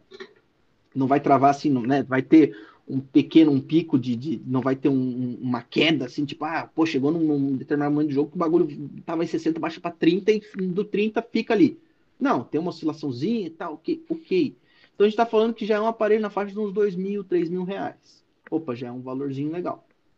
Ah, mais internet, mais um fonezinho, mais tempo de exposição, ou seja, às vezes o cara, pô, o cara bancar essas coisas, o cara, né, o cara precisaria receber o suficiente para isso, a gente não vê o cara receber, por quê? Porque não gera receita essa equipe, né, equipes semiprofissionais, por exemplo, né, e aí o que acontece? Uma das, das minhas questões que, que eu vejo, e como eu já demonstrei, eu sou um cara extremamente analítico, dados, blá. cara, você pagar 20 reais numa competição é um tiro muito no escuro, é um tiro no seu pé.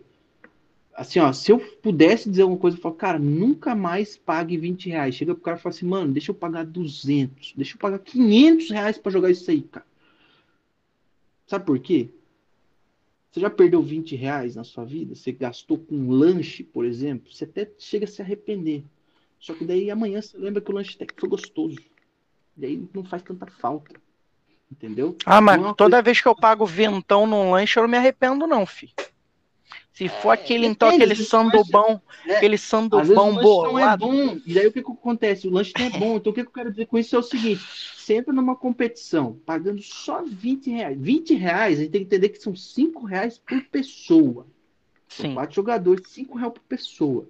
Para jogar uma competição, para quem sabe se você passar por 54 equipes, por 30 e poucas equipes, por 70 e poucas equipes, ganhar 200 reais, 300 reais para dividir com quatro, cinco pessoas, entendeu? Gastar cinco para fazer 50. Beleza? Falando, se você olhar e falar assim, estou jogando uma competição onde eu posso multiplicar o meu ganho por mil por cento. Que bonito. Se fosse mil reais, valeria a pena, né, porra? Aí tá ganhando nove mil reais um bagulho. Agora, você pagar vintão para ganhar 200 pila, você vai viver do quê? Da glória de Deus somente? Entendeu? Não. É, como você é falou, né? É difícil até de Sim. ganhar, porque se o cara jogar, sei lá, é, como a gente fala no Free Fire, né? A premiada, se o cara jogar, sei lá, 20 premiada por dia, 100 reais cada uma, e valendo é, é, oh, 20 premiada por dia, ganhar 10 valendo 100 reais, digamos assim. Beleza, o cara tá bem. Faz mais por dia. Então, assim, por exemplo, agora, uma das coisas que eu posso te dizer é o seguinte, por exemplo, eu já, eu já fui jogador também de poker profissional, vivi disso. Quando digo profissional é porque eu vivi disso, ganhava dinheiro com isso uma época quando eu morei em Curitiba, depois que eu saí do Dota 2 tal, comecei a mexer com isso, comecei a jogar, né? Até que depois fui dealer, enfim, outras coisas. Mas o que, que eu quero dizer? Cara, você pega o teu, teu cashzinho, você tem o torneio? Tem o torneio, entendeu? Onde é um, um uma loteria. Saca? Tipo, é uma loteria. Você pega lá, sem pilinha, vai ter várias mesas, uma galera, ou seja, vários grupos, né? Dividida em divisões, tal, vai ter uma galera jogando, e aí sim, sem pila de um, sem do outro, sem do outro, pô, dá 7, 10 mil reais, 20 mil, 30 mil reais. O cara que ganha, ganha na loteria. Porque o cara vai ganhar uma boladinha legal gastando pouco, mas é uma dificuldade do cara chegar lá que é braba. Agora, o cara que ganha, que ele joga o que a gente chama de cash game no poker. O cara vai lá, entra com 500 pila, faz uma jogada, milão. Irmão, tô satisfeito, obrigado, valeu, um abraço pra vocês aí. Ah. É isso, não quero mais ficar na mesa. Já fiz o minha grande hoje, fiz quinhentão hoje aqui, eu tô de boa, valeu, um abraço pra vocês, até amanhã, até mês que vem, entendeu? Agora, no PUBG, não, a gente só tem uma linha, que é a win. Vintão para ganhar duzentão, vintão para ganhar duzentão. Não, irmão, e se você pudesse se arriscar um pouco mais, que não é risco, por exemplo, de você chegar lá no negócio e você fala assim, não, eu vou pagar 200 pila, não para ganhar 2 mil, para ganhar 20 mil, não. Vou botar 200 pilinha aqui, 50 pila de cada um, e vamos ver se a gente dobra a nossa grana, entendeu? Como é que eu, eu, inclusive, estou pensando numa coisa dessa aí e tal, vendo se eu vou fazer ou não, estou viabilizando, conversei com o Damásio sobre isso, que é um cara que já está no cenário há muito tempo, tem essa visibilidade, esse entendimento de negócio. Conversei com casters, estou vendo aí o negócio para fazer um negocinho legal. Só que óbvio que para você aí eu fujo um pouco para os dois lados, que é o quê? Se você quer um negócio legal para a galera assistir, por exemplo, ah, quero fazer um campeonato legal, estúdio 3D, pô, nível PMCO, blá blá blá Porra, tem um custo. Sou obrigado a cobrar por isso. Tem como fazer de graça. Aí a galera não quer de graça. A galera quer, perdão, a galera quer de graça. A galera não quer que o cara ganhe dinheiro em cima disso. Entendeu? Assim, ó, um exemplo, tem uma Copa que tá rolando que a galera tá levando numa boa, porque a galera começou a entender. Onde, por exemplo, é arrecadado lá mil e tantos reais e quinhentos pila premiação. O resto é, é custo, pô, é custo. Agora, se, imagina o seguinte: o custo dos caras é esse 500 pila. Não é questão de ter ter lucro, é um custo. Se você mantém o custo em 500 pila, você paga o caster, o caster tá feliz pra caramba de fazer essa, essa, esse campeonato X live lá, tananã, internet, PC dele, energia, papapá, voz, saúde, tudo isso pelo 500 pila e fora, manager, só papapá, tudo isso. É 500 pila, os caras estão satisfeitos com isso. Pô, tu já parou pra pensar que se o cara, o player fala assim, pô, mas se eu pagar 100 pilinha, o cara pode pegar, ó, 100 reais são cinco vezes mais o cara continua tirando o 500 e pouco dele lá satisfeito, a competição se torna mais competitiva, vai elevar o nível, porque, pô, mais cara, a galera vai ser mais cuidadosa, entendeu? Tá gastando mais. Então, o que acontece aqui é, as pessoas hoje, elas querem se tornar profissionais no cenário de PUBG, no cenário de qualquer jogo, sem correr risco. Ah, 20 reaisinho, quarentinha por mês, vamos dar uma brincada. Pô, se tu não, se tu não botar pressão, se tu não colocar algo que, pô, pra ti vai ser dolorido perder, ah, mas eu tenho 16 anos e não tenho da onde tirar isso. Irmão, vai vender brigadeiro, vai vender água. Eu não sou coach, entendeu? Quântico, mas, porra, chega pros caras e fala assim: eu tenho um sonho, tô vendendo brigadeiro para realizar meu sonho, entendeu? Conta a tua história pro cara, o cara vai comprar teus brigadeiros, cara. Mas, ô coach, qual seria o camp hoje que o cara poderia, tipo assim, ó, sei lá, investir um valor mais alto e tirar uma pratinha legal? Porque, assim, dentro do. Eu joguei uma screen esses um tempo atrás, é, que era uma premiada que era. Você ganhava por queda. Então, tipo, tu pagava 20 reais na premiada, jogava, se não me engano, quatro ou cinco quedas, e você ganhava 40 reais por queda. Então, tipo, você ganhava uma queda, você já lucrou vintão ali, já recuperou teus 20 igual Marvin. Se tu ganhar três quedas ali brincando, tu tirava 120. Então, assim, eu acho que é uma ótima ideia é, isso seria uma ótima ideia, até porque você não limita ao primeiro, ao segundo, ao terceiro colocado. Acho que você premia mais gente, mais gente sai feliz também seria uma boa ideia. Eu, a gente conversou com o Damásio e o RL também. O Damásio falou que tem a pretensão de futuramente, de repente, ter um presencial, que eu acho que seria um evento presencial iradíssimo. Um camp presencial, acho que seria top demais também como você falou, é um cara que ajuda muita gente. Mandar até um abraço pro Damásio aí e todo desejar todo sucesso para ele. Mas qual seria a saída para o cara poder, com aquele time dele ali, sei lá, uma, uma Hayabusa da vida, conseguir uma forma de ganhar mais dentro do. conseguir mais dinheiro dentro do jogo, né? Então, hoje, hoje, como a gente bem, como eu já meio que falei enquanto estava falando, e como você viu, a tua pergunta já é um tipo, tá, mas de onde que eu consigo isso? Não consegue. Hoje não consegue. Só que o que acontece? Existe um problema ali que é igual falar de política no Brasil. Saca? É uma cara, é um negócio chamado mindset do público.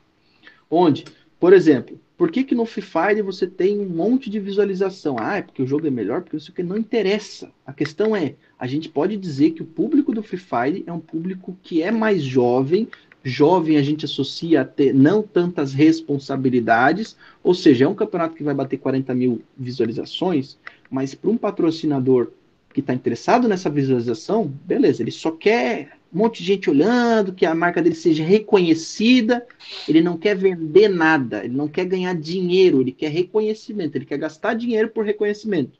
Essa é uma forma de patrocínio. Esse patrocínio, dessa forma, não funciona no, no PUBG. Porque você não tem público. Porra, PMCO rolando aí, tinha, tava na live principal lá, tinha 800 pessoas assistindo. 800 entendeu? pessoas. Mas você vai fazer o quê?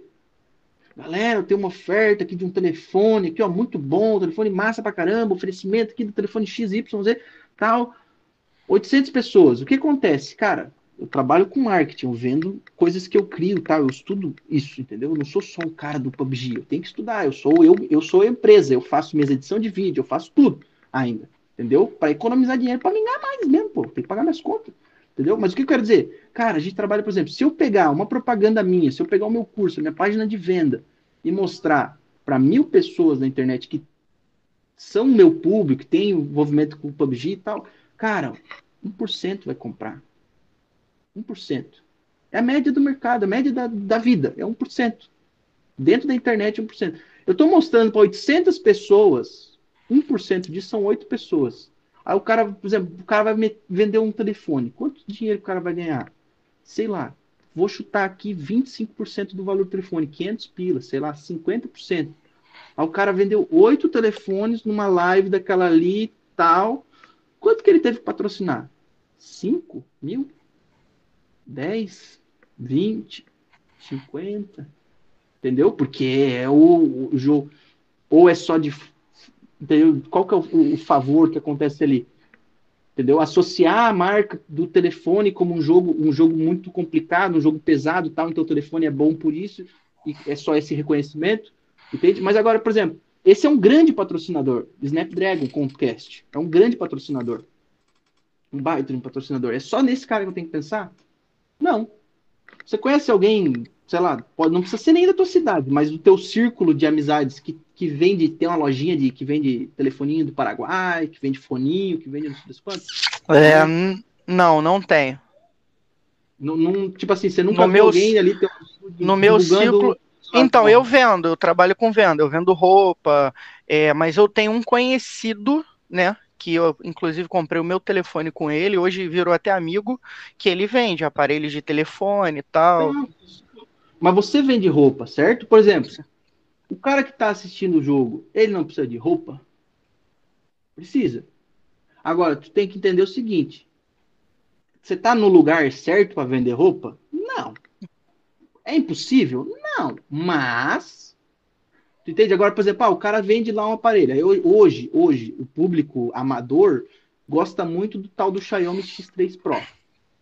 Entendeu? É um aparelhinho na faixa dos dois mil reais, roda o joguinho no casual 60 FPS lisinho. Tem suas nuances por ser um Xiaomi, falta de garantia, alguns BOzinhos. Comprou porque quis. É, entendeu? Não tem garantia, comprou porque quis, entendeu? Acontece. Mas o, o, o, que eu quero dizer é, tá, beleza, já é um telefonezinho. Pô, o cara quer começar a jogar uma screenzinha, ele vai rodar, vai dar, dar certo. Então, assim, pô, se você oferecer esse tipo de aparelho numa competiçãozinha, num negócio tal, de um terceiro, entendeu? Mas assim, o que acontece? Vamos, vamos entender da seguinte forma. Quanto que o cara pode te pagar, às vezes, para sei lá, você não vai meter 800 pessoas para assistir o teu campeonato, talvez. Entendeu? Você vai botar menos. Então, assim, sei lá, o cara vai vender um telefone, dois telefones, numa promoção que ele faça ali, então ele tem que tirar um pouquinho da margem e tal. Aí, sei lá, vou chutar que o cara tá ganhando 400 pila. Se ele ganha 400, para ele é jogo de pagar 200. Ele tá no lucro ainda. Entendeu? Pra, tá, a galera conhecendo, a galera depois fala que, a, que, a, que o produto dele é bom, que bababá. Concorda comigo? Então, assim, se você, se você aceitar os 200 reais para ser o teu custo de mão de obra de fazer um evento, aí você chega pra galera e fala assim, ó, galera, é o seguinte, 100 reais de cada um, é tudo premiação, eu não tiro nada de vocês. Vocês estão jogando contra vocês mesmo. Porque tu tá ganhando 200 pelo cara, cara tá te pagando a hora de trabalho ali, entendeu? Então tu não pode simplesmente falar assim, ah, porque se tivesse um cara para dar 5 mil, eu fazia um evento muito louco. Não, cara, faz um evento muito massa ali com 100 pila do cara. Chega pro cara e fala, mano, eu só preciso de 100 pila só, porque minha hora de trabalho aqui é 100 reais, mano. Vou fazer ali duas horinhas de, tra de trampo ali, 100 pila. Me paga 100 pila, eu vou divulgar, faz uma promoçãozinha, eu vou forçar a galera, a gente posta, né? Eu, eu chamo no engajamento, só que uma das coisas que a gente pega aqui no PUBG também é a gente não tem senso de comunidade. é, eu ia um falar pouco... isso, mas o problema todo é a comunidade que não se ajuda, né? Isso vem um pouco do jogo. Todo lugar tem gente tóxica. Dentro da igreja tem gente tóxica, cara. Entendeu? Pô, você fala, ah, porque lá todo mundo na santa cacete, entendeu? Lá dentro tem um monte de gente, ah, fulano, entendeu? Parece que virou puta, porque tá ganhando dinheiro. Entendeu? Tem essa galera lá, então não é no oh, jogo. O Edu tá vendendo droga, o Edu tá vendendo droga. O Edu tá vendendo hack pros outros dizendo que é curso para melhorar o spray. Tem um monte de fofoca. Exatamente, tem um monte de gente que diz assim, pô, só com hack para ser assim, mas é um hack mesmo, só que é um hack que, que, que não tem como ser pego. Esse é um hack que não tem como ser pego, porque eu te dou uma programação que você vai enfiar manualmente ali, não é nos dados, é nas configurações e vai funcionar. Mas voltando ao que eu estava falando, então assim, a galera tem uma visão de, pô, é, ninguém quer se apoiar. Tu pede, tu vai numa rede social e fala assim, galera, se eu for lá na minha rede social, como eu fiz hoje, quantos likes tem na tua live do, do YouTube hoje? Agora, ah, é, é bugado. Tava em, tava em, tava em 10, caiu para 7, aí tem 5, mas é muito bugado. Não dá para eu te dizer certo quantos Aí, ó, 25. O RL fala melhor porque ele tá logado. Tá, agora é o seguinte. A minha publicação que eu botei há umas 4 horas, quando a gente começou, tinha mais de 600 pessoas que viram. Eu só falei assim, ó, clica no link, não tinha começado a live, eu falei, clica no link. Dá um é, like. eu vi, eu vi. Um para fortalecer. Se, se veio 1% dos 600, entendeu? Tem seis likes ali que foi do que eu pedi. Podia ter, desses 600, 60 pessoas, 10% parado 30 segundos. Mano, é só. Não custa nada. Clica, abre no YouTube. Ó, clicou no link, vai abrir no bagulho do Instagram, vai pedir para logar, clica para abrir no, no aplicativo do, do coisa, dá like. Valeu, bota um foguinho, bota qualquer coisa. Irmão, já ajudei, tô no senso de merecimento, eu ajudei o cara, daqui a pouco alguém tá me ajudando. Pá. Senso de comunidade. Sacou? Pronto, velho. É, não custou nada, não tomou teu tempo, tu não vai se atrasar pro teu compromisso, tu faz isso na hora do trânsito, parou no sinal que tu já tinha feito. Agora o que acontece? Um monte de gente que olha, olha, olha, olha e não faz nada. Mas, então, o Edu, é o olha só, não precisa ir longe. Eu todo dia, toda, todo episódio de podcast eu publico aí em, em 12, 13 grupos aí que eu tô de PUBG com 257 pessoas tá? E eu, eu peço o mínimo. Fala, galera, ó, tem um episódio novo, se você puder ir lá, dar uma curtida, segue a gente, dá uma moral. Tem muita gente que ajuda, que compartilha e tal, mas, mano, você imagina aí, 10 grupos com 257 pessoas, vamos botar 200 pessoas, tá ligado? Cara, tu imagina a quantidade que teria, né? Pelo menos para dar um likezinho, seguir a página. Então, infelizmente, dentro do, da comunidade, é, ela tem que evoluir muito, porque o que a gente vê, tanto eu jogo LoL Mobile, né? E uhum. eu passo raiva todo dia no LoL Mobile, porque o nível, meu Deus do céu, é, é baixíssimo, né? Então é muito diferente do de PC. Eu joguei o de PC também. E, cara, tu vê a publicação na comunidade de Facebook, é o cara publicando foto de uma conta de um cara, falando, pô, olha, cara, como é que é ruim. Mil partidas o cara tem e olha a taxa dele e tal, não sei que. O cara. Então, assim, toda, todo, todas as comunidades têm, mas eu acho incrível como a comunidade do, do PUBG ela reclama, mas ela não se une. Eu tenho muitas questões que eu reclamo da Tecente, tá ligado?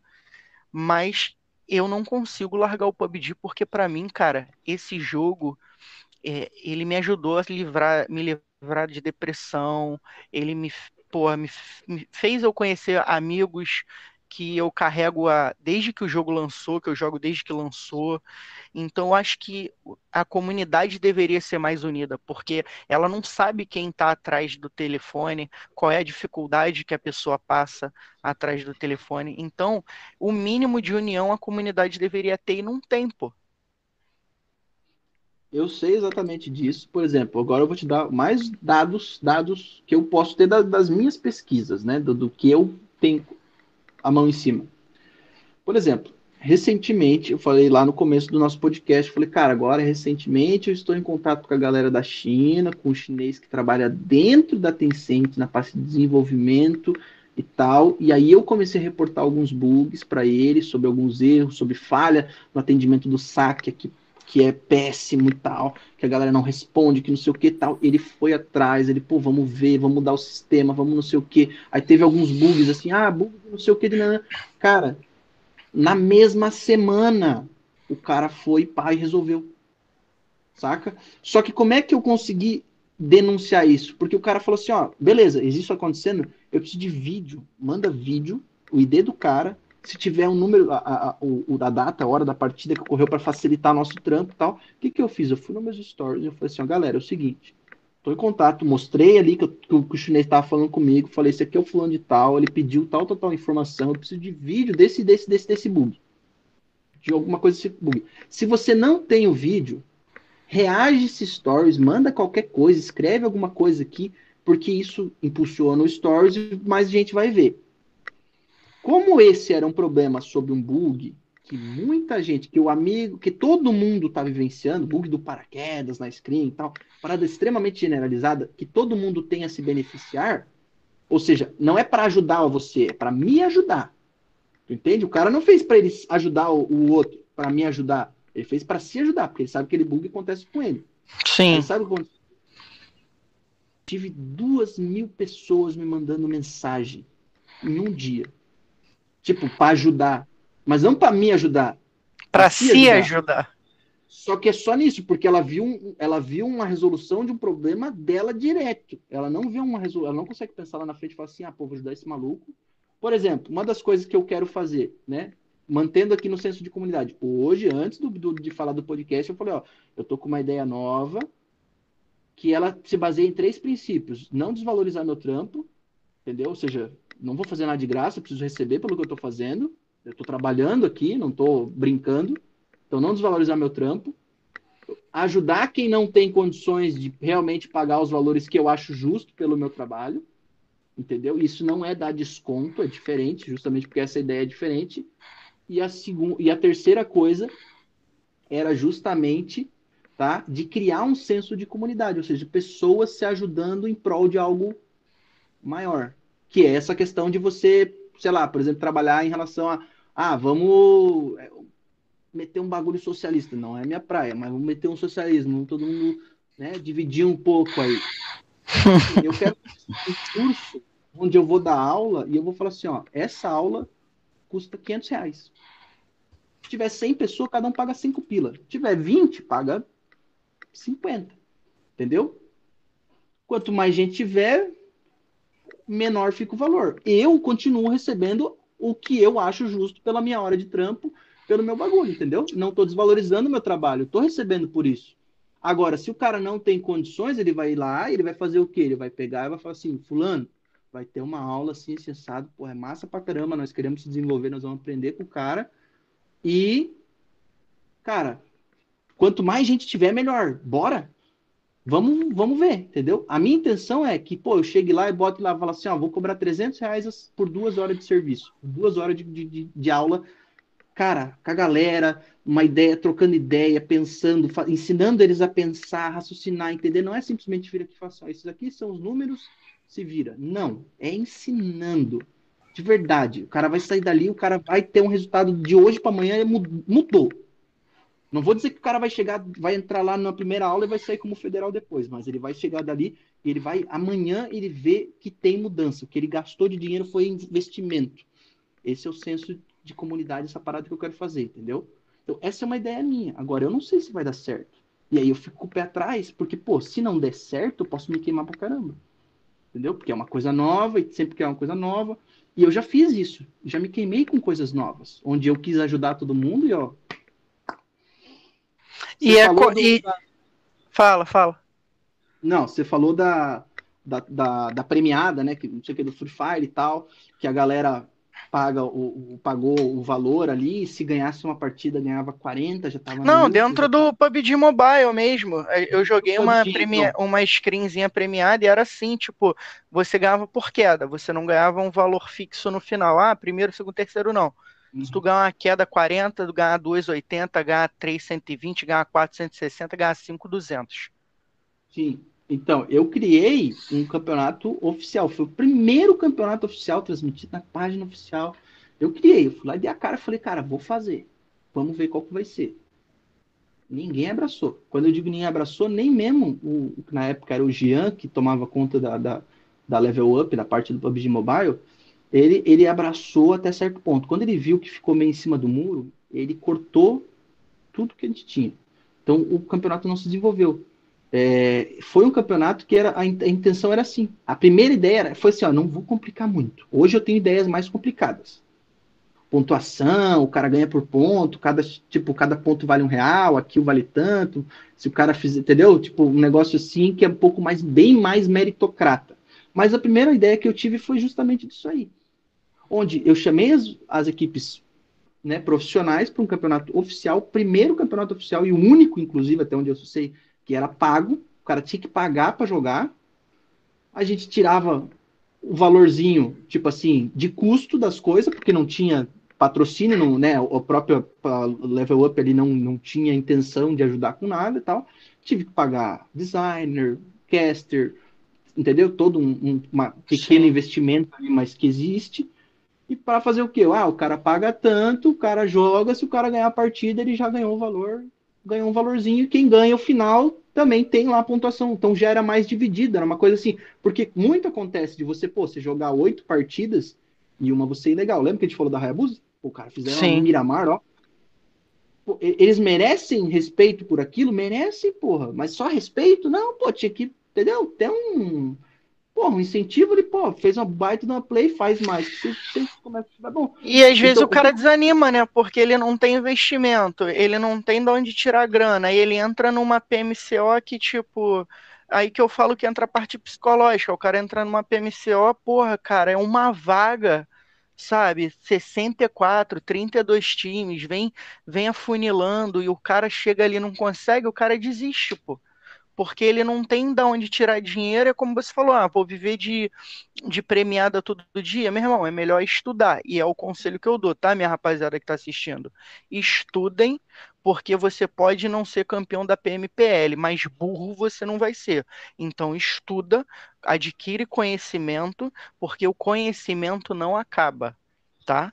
O teu celular um dia você, Deus que me perdoe, pode ser furtado, ele quebra, queima, aí você vai ter que comprar outro. Então, assim, celular vai, computador vai, mas o teu conhecimento não acaba.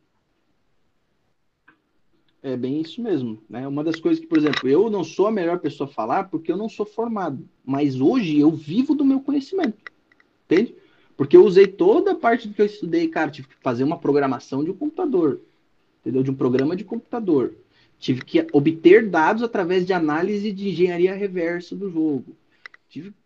Pô, eu usei tudo, cara. Eu uso física. Física pra caraca. Você, é, eu uso tudo, pô. Eu fiz física 1, 2, 3 na faculdade, fiz cálculo 1, 2, 3, 4. Entendeu? Na faculdade. Coisa de louco fiz... isso aí. Coisa de louco. Coisa nada. Entendeu? E hoje eu preciso de até certo ponto de algumas coisas, entendeu? Então, assim, estudar nunca é demais, entendeu?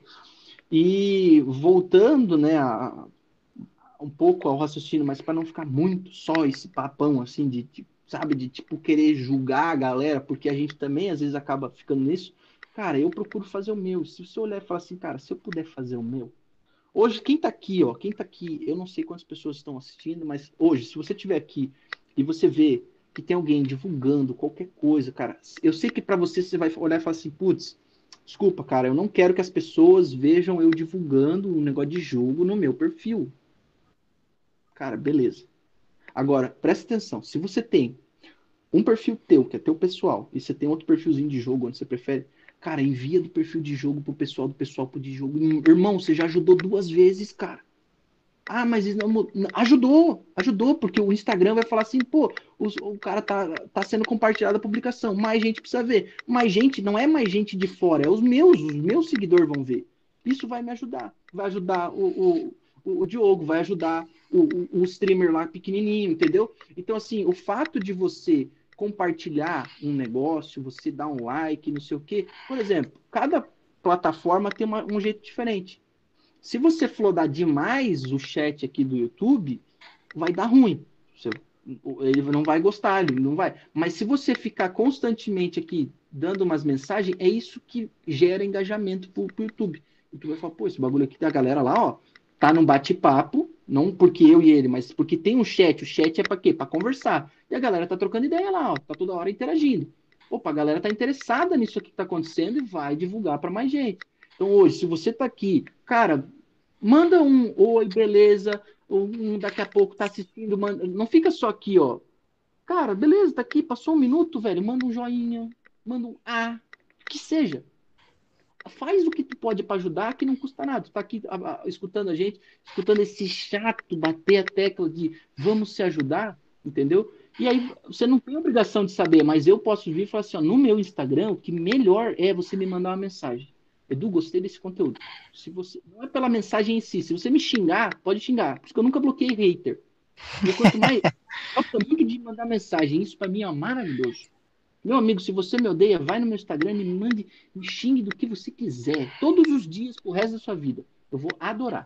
E eu vou te responder com educação. Não vou mandar você para aqueles lugares. Eu vou falar, cara, respeito sua opinião, Obrigado, inclusive, por estar fortalecendo, porque é muito bom receber mensagem. E é por isso que quando eu sou assim, sincero, Sabe por que, que não tem mais hater? Porque eles vêm me xingar e eu falo, pô, obrigado por me ajudar, irmão. Você mandando. Aí o cara para de ajudar.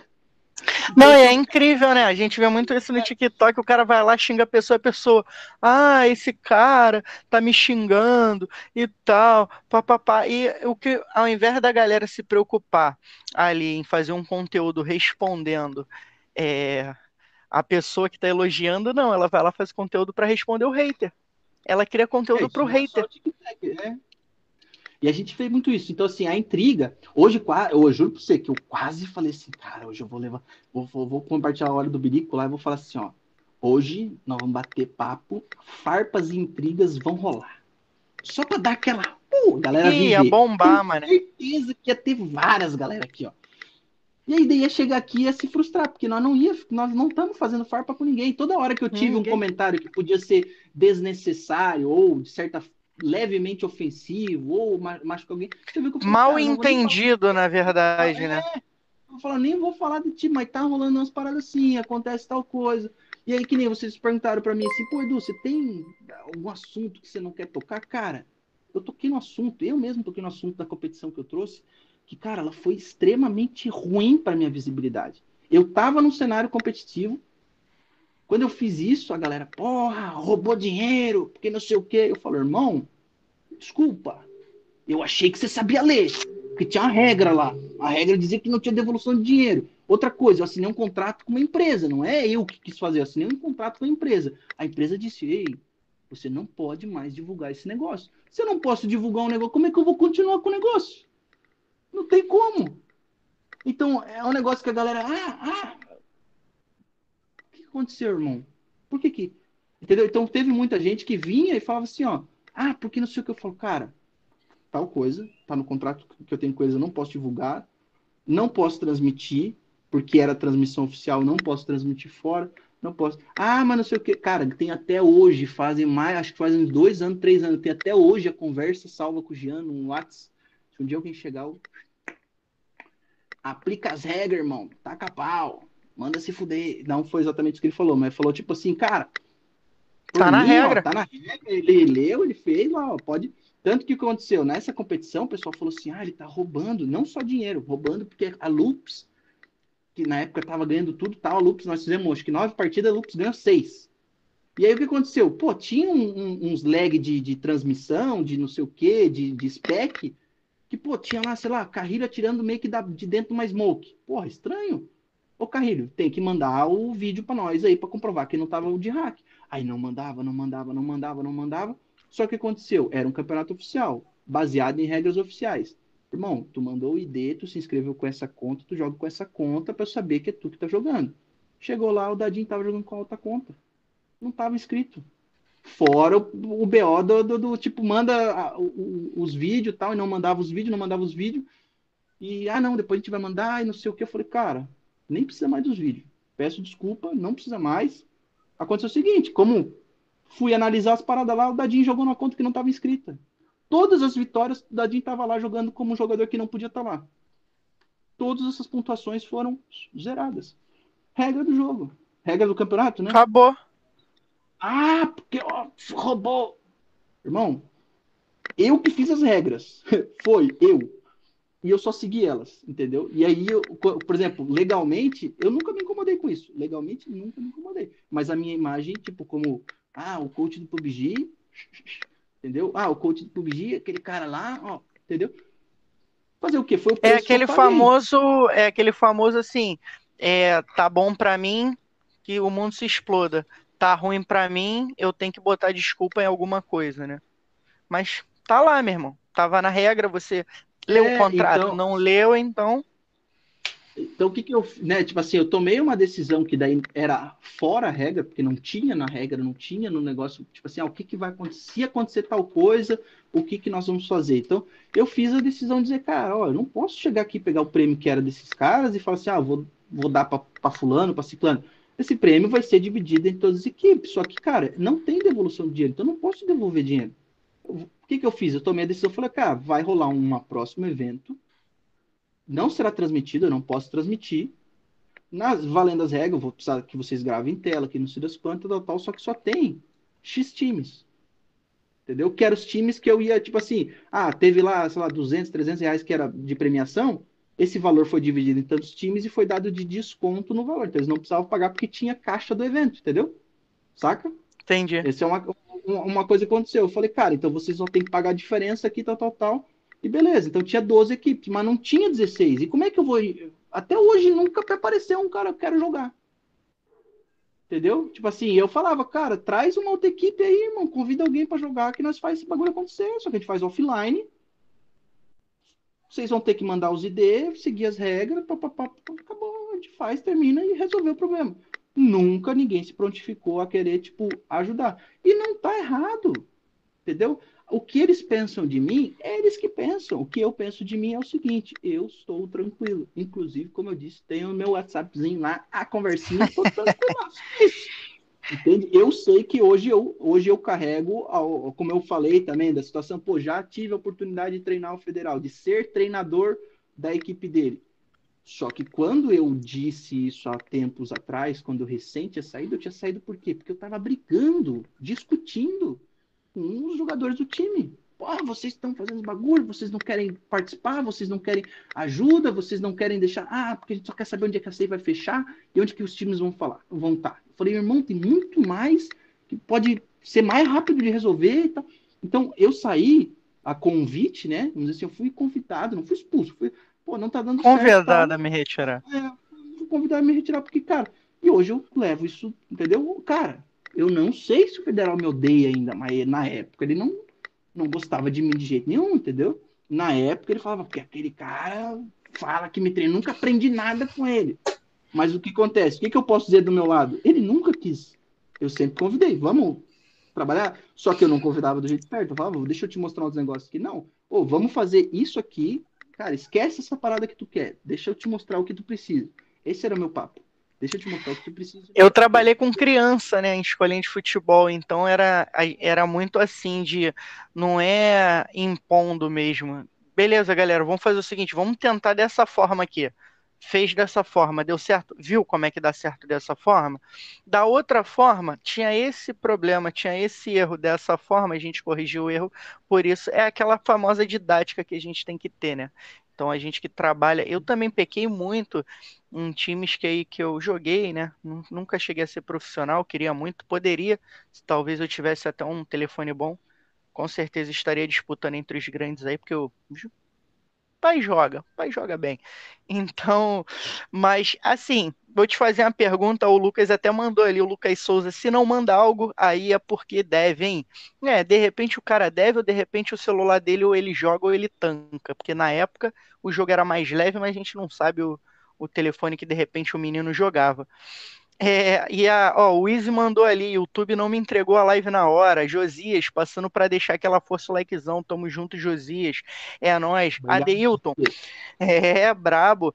Ó, ô, Adeilton, cara, a dica aí que a gente pode te dar, ele mandou assim, ó, como eu posso pegar experiência com vocês no PUBG? Segue o coach, vai lá no Instagram do coach, segue o coach lá, ele dá várias dicas e ele pediu até uma ajuda ali, né, galera? Quem puder se inscrever lá no Adeilton Bíblia, o canal dele, Prosperidade, é, divulgar, eu agradeço o meu canal, não é exclusivo de jogos, mas ele sempre posta alguma coisa. Deus lhe abençoe também, Adeilton. Espero que seu canal cresça aí, porque ele falou que estava desempregado, né? Pai de uma criança de seis anos. Então espero aí que você consiga, assim como a gente também está tentando conquistar aí, poder ter o seu, seu pão de cada dia, consiga o um emprego. E Edu, a Decente, dentro de um todo, é, você acha que ela já teve uma melhora? Quais são, quais são as, as previsões assim de, de benefícios para o nosso cenário futuramente? Porque a gente viu o New State, deu uma batidinha na porta ali, já aquele hype do New State já deu uma caída, e eu já vi também assim no RP que a gente normalmente vira season ali, a gente pega o RP. Eu já vi que não, normalmente ele com batia o número máximo né, de compra ali, 8 milhões, alguma coisa, não sei se é.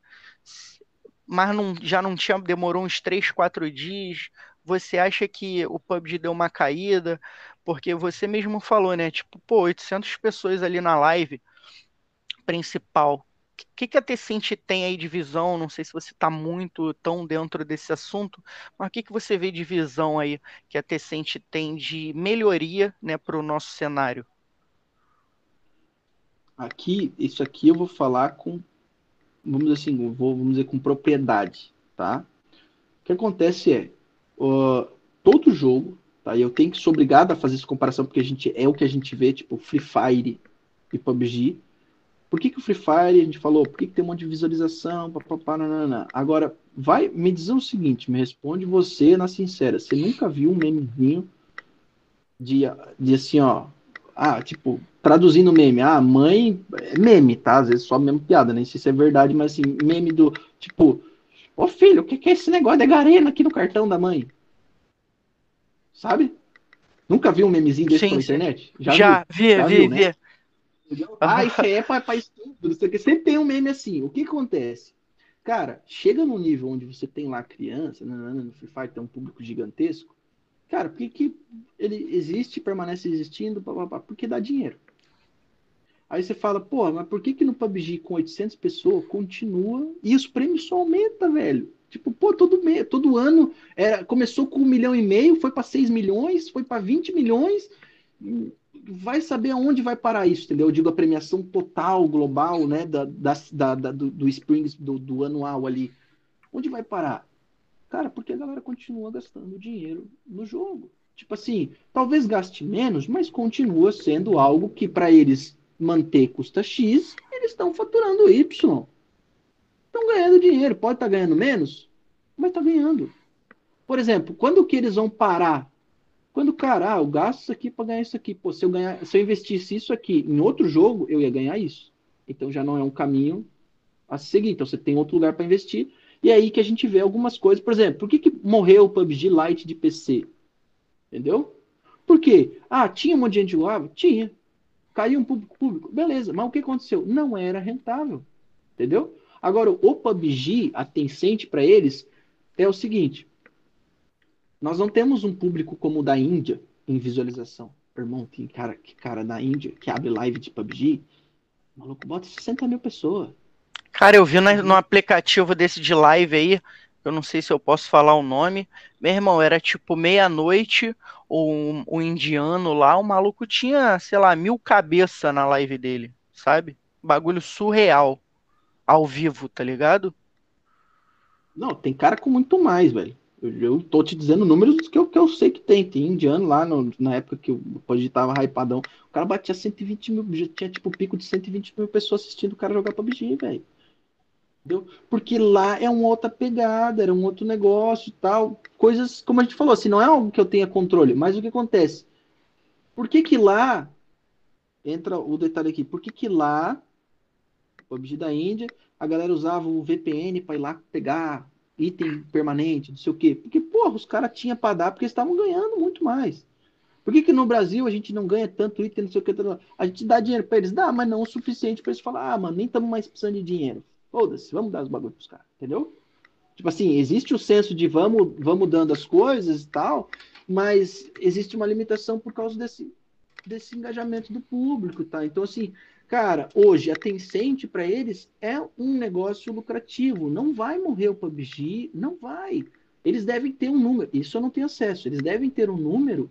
Tipo assim, cara, se a gente tivesse 100 mil pessoas, 50 mil pessoas por mês, gastando média de. nós mantemos, nós continua, nós melhora, nós vai, entendeu? Aos pouquinhos evoluindo. Agora, se cair disso em algum momento, por alguma coisa, mas o que eu posso dizer é o seguinte: hoje, Tencent, eu, eu sou um cara que eu trabalho como gestor de tráfego dentro do meu negócio. Eu faço propaganda, anúncio, eu sei quanto custa.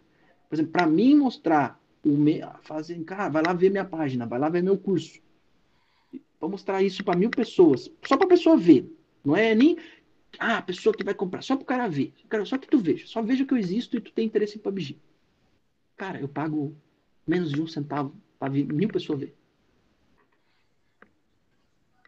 Muito barato de graça. Entendeu? É muito barato. Só que acontece, nós não temos senso de comunidade. Adianta eu mostrar para 50 mil, se são 50 mil que vão me ignorar? Não, então eu tenho que ir para um carinha mais. Tipo assim, pô, quem já me segue, os caras que são igual, os caras que me seguem, já custa um pouco mais caro. Agora, o que acontece? Uma Tencent da vida, você tem acesso de graça, você não precisa ser nenhum mago. Você simplesmente vai lá e digita assim, ó, biblioteca de anúncios, e digita PUBG Mobile, digita Tencent, digita o que for lá. Você vai ver que não tem nenhum anúncio convidando a galera para jogar o jogo. Não tem no Brasil, não tem no mundo. A única coisa que a gente vê, por exemplo, no Brasil, que você vai. Você recebeu. Eu recebi. Eu já recebi, já vi umas 10 vezes essa semana. O questionário de, de perguntas. Ó, oh, querendo sua opinião, papapá, papapá. Isso aí você viu umas três vezes já. Pelo menos. Já. Porque com certeza. estão gastando dinheiro. Por que, que eu digo isso? Porque a Tencent, ela não tem, provavelmente ela não tem um cara extremamente, não vou dizer que eu não conheço o cara profissional, mas eu digo assim, porque como é tão barato, uh, você não alcança 2 milhões de pessoas direto. Você alcança 100 mil e mostra essa porra 10 vezes para a mesma pessoa, até você ir mexendo lá. Então, até entrar eles, na mente o cara ir lá e fazer a parada. O que, que esses caras estão fazendo com isso ali? Eles falam assim, tá, mil reais dá? Mil reais dá. Como eu tô te dizendo que para mil pessoas ver custa um centavo, tu pensa, o cara bota mil reais ali, para ele não é nada. Ele fala, mil reais ali, tal campanha de marketing, bota mil reais por dia. É por isso que tu tá vendo seis vezes por dia esse negócio te enchendo o saco. Agora, imagina se tivesse, entendeu, para um público exterior, tipo assim, para um público que eu digo assim, ah, o cara que joga Free Fire, que não sei o quê, gente chamando, convidando, entendeu? Essa martelando, baixa, BG, vai jogar Live, que é um mapa novo, que dá roda em qualquer telefone, entendeu? Tipo, tivesse um troço assim, aí qual que é outra, que eu digo assim, barreira de entrada? Primeiro, telefone. Primeiro que não tem ninguém chamando. Aí não, não chama, não vem. Segundo, quando o cara vem espontaneamente, porque fulano falou, pô, que jogo legal, tal, pô, vou jogar. Difícil. Ah, então tem que fazer o jogo ser fácil. Não! Mas sabe o que acontece? Você já entrou num jogo de corrida? Você já jogou um joguinho de corrida no celular, no que for? Já, já. Não, no celular eu tentei um Fórmula 1, mas eu acho no celular muito robotizado, né? Não tem aquela liberdade toda como no console, mas já brinquei já. Tá, eu, beleza. Nós então chegamos já em um, um, ponto que já é o que eu ia comentar. Beleza, essa parte dessa robotizada, desse auxílio que existe. Agora, você nunca entra no bagulho sem ele falar aqui acelera o carro, aqui freia, não, aqui sim. a luz vai começar, papapá. Agora o PUBG não é um jogo atire aqui, aqui mexe, aqui. Não. Não é assim que tinha que ser o, o, o, o, tutorial do jogo. Entende? Tinha que é ser um tutorial. É jogo de tiro, né? Que dá esse tutorial. É, não, então, tipo, atire aqui, ande pra lá e pra cá aqui e tal, e se vira. Não, irmão, um jogo difícil, cara. O cara chega lá, o cara atira aqui, daí o cara clica o bagulho. Vum! Porra, o que aconteceu? Aí o cara pega o, o telefone e faz. Vá!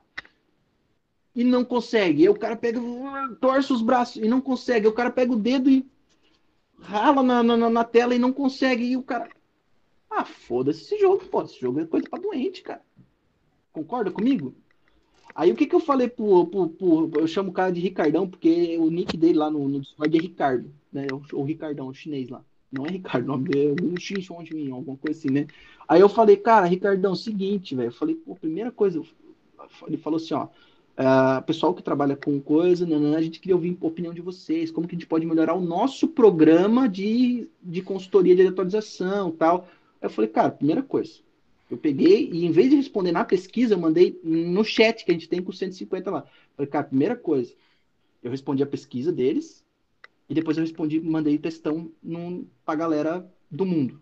Falei, ó, nós precisava ter mais contato direto com o desenvolvedor, porque gente, tem gente que aqui que joga esse jogo o dia inteiro, tem gente que vive disso aqui, tem gente que produz conteúdo, tem gente que interage, que tem isso, que tem influência, tal, tal, tal. E a gente sabe de um monte de problema que, cara, pô, a gente podia vir aqui e não é o saque que vai resolver. Que foi quando o cara falou do sul, a gente chegou no papo do saque. Entendeu? Aí eu falei, cara, tem um monte de coisa. Daí eu falei sobre essa questão. Eu falei, cara, seria muito interessante que a gente tivesse um tutorial inicial do jogo um pouco mais avantajado, um pouco mais trabalhoso. Tipo assim, é... quer ver uma coisa? Tem, eu, eu, jogo Legends Mobile. No Legends Mobile, quando você é iniciante e você entra para jogar, é, uma partida, ele te obriga a jogar o tutorial, que é o famoso você uma rota só do meio, você tem que ir lá, aí tem uma hora que você tem que matar os minions. Sim, entendeu? sim, eu, é o Mobile Legends, né? Skill, é, aí agora usa skill, agora vamos destruir a torre, ah, nananã, agora você tem que... Existe um tutorial que ele é muito idiota, só que esse muito idiota é para mim que fui jogador profissional de Dota 2. Eu não preciso saber disso. Agora, o cara que baixou o negócio, o cara que tem oito anos, que tem nove anos, que tem seis anos, e o pai já deu o telefone, ele, ah, que, nossa, que desenho legal, deixa eu baixar esse negócio. Ele precisa desse troço que seja extremamente idiota Sim. e vomitadinho, entendeu? Depois de mastigado em cima. PUBG, que parece bobo e não é, né? Tipo, no final não se torna bobo, porque eu sei jogar, você sabe, mas aí se a gente botar 10 pessoas, de repente 30%, 3 pessoas ali vão saber jogar e as outras 7 não. Se eu te perguntar assim, ó, para ficar mais do que claro isso para qualquer pessoa que esteja nos vendo ou que vá ver isso aqui, você sabe o comportamento real de uma arma? Quais são o que é o que acontece, o nome das coisas? Ou você sabe, tipo, ah, a arma tem coice, a arma tira. Sabe que a arma tem coice, tem o, o recoil, hoje a gente sabe, né? Mas o que realmente é o recoil, entendeu? Por exemplo, daí hoje o PUBG fez a, a, a eu não sei para que que eles fizeram isso. Já é a terceira vez que eles mudam o nome das características. Nós tínhamos estabilidade. Só qual que era o problema da estabilidade dentro de jogo? Porque daí tu ia lá na farda, no bagulho de, de acessórios, e aí tinha assim, dano, é, taxa de disparo, taxa, palavra taxa para todo mundo. O que é taxa, tá? Algo sobre alguma coisa, algo em relação a alguma coisa. Taxa é isso, tipo, a taxa de vazão de água, água por segundo, entendeu? Água por é, é algo por, então taxa de disparo é tiros por minuto, tá? É dessa forma. Ah, então a arma tira mais rápido que tem a taxa. Não, porque depende do tempo de recarga, porque ela passa. Entendeu? É um conhecimento que quem que vai ter se não explicar? Precisa, é extremamente necessário? Talvez não, mas o que, que eu quero chegar? Na estabilidade. Aí tinha a taxa de disparo, não sei o que, estabilidade. Aí você coloca um punho vertical, aumenta a estabilidade. Você coloca um não sei o que, aumenta a estabilidade. Aí você pega um punho que diz aumenta a estabilidade, que ele aumenta a estabilidade. Aí você fala, pô, mas todos aumentam a estabilidade. Aí eles falam, não, vamos mudar esse negócio. Ricochete da munição. Ricochete da munição. O que, que é o ricochete da munição na realidade? Pô, tu deu um tiro, tum, ricochete da munição. O que, que se traduz isso? Porra, um troço tremendo. Tu, tu, tu, Esse é o ricochete da munição. Quando ela, ela, ela explode, ela, ela ricocheteia, entendeu? Para a arma. Esse é o ricochete da munição. Quem que sabe disso? Eu sei. Entendeu? Agora, 99,73,48% da população não sabe. E aí o cara olha aquilo ali e o cara fala, isso aí vai fazer o quê? Eu vou, posso ser bem sincero para você, eu nunca nem parei para ler o que está escrito nos punhos. Sabe o que eu faço? Eu boto ali o punho na arma e o que menos tiver ali aquela, aquela tremedeira, aquele recoil. Eu, para você ter uma ideia, eu jogava num 7 Plus, eu vou fazer dois três anos com o meu telefone, se eu não me engano, dois, dois anos e pouquinho com esse meu telefone que eu tô, que por sinal trava, que é uma, que é uma coisa de Deus. Eu nunca nem mexi na minha sensibilidade. Para dizer que não, eu dei uma ajustadinha ou outra ali, mas mexer na sensibilidade, arma por arma, e você tá doido. Meu irmão, botei ali, vejo o punho que dá. Ah, quando eu vejo, por exemplo, a minha Scarelli tremendo igual uma desgraça, aquela bichinha que dá aquela. Aí eu vou dando uma ajeitada ou outra ali, vou vendo o melhor punho e acabou mesmo. Acabou e tá bom. E eu sei que eu poderia melhorar se eu fosse mais a fundo, sabe? Antes de conhecer ali, de acompanhar o teu, o teu canal, eu sei que eu poderia melhorar se eu conseguisse. Mas eu não tenho paciência nenhuma. Mas o cara que ele quer ser um jogador profissional, que ele quer de repente entrar, Cara, melhor coisa que tem é você escutar quem sabe, que é o Edu, que tá dando, que dá todo todo esse esse passo a passo no curso dele. Então, mano, eu sou um cara mais objetivo. Ali para mim tá bom e tá bom, mas o cara que porque eu só jogo hoje casual, só brinco. Mas o cara que quer ser profissional, ele tem que saber isso, né, Edu? Cara, Vamos voltar aqui, eu vou te dizer o seguinte, o cara da casual tem que saber isso. O cara que começar a jogar, ele tem que saber isso. Sabe por quê?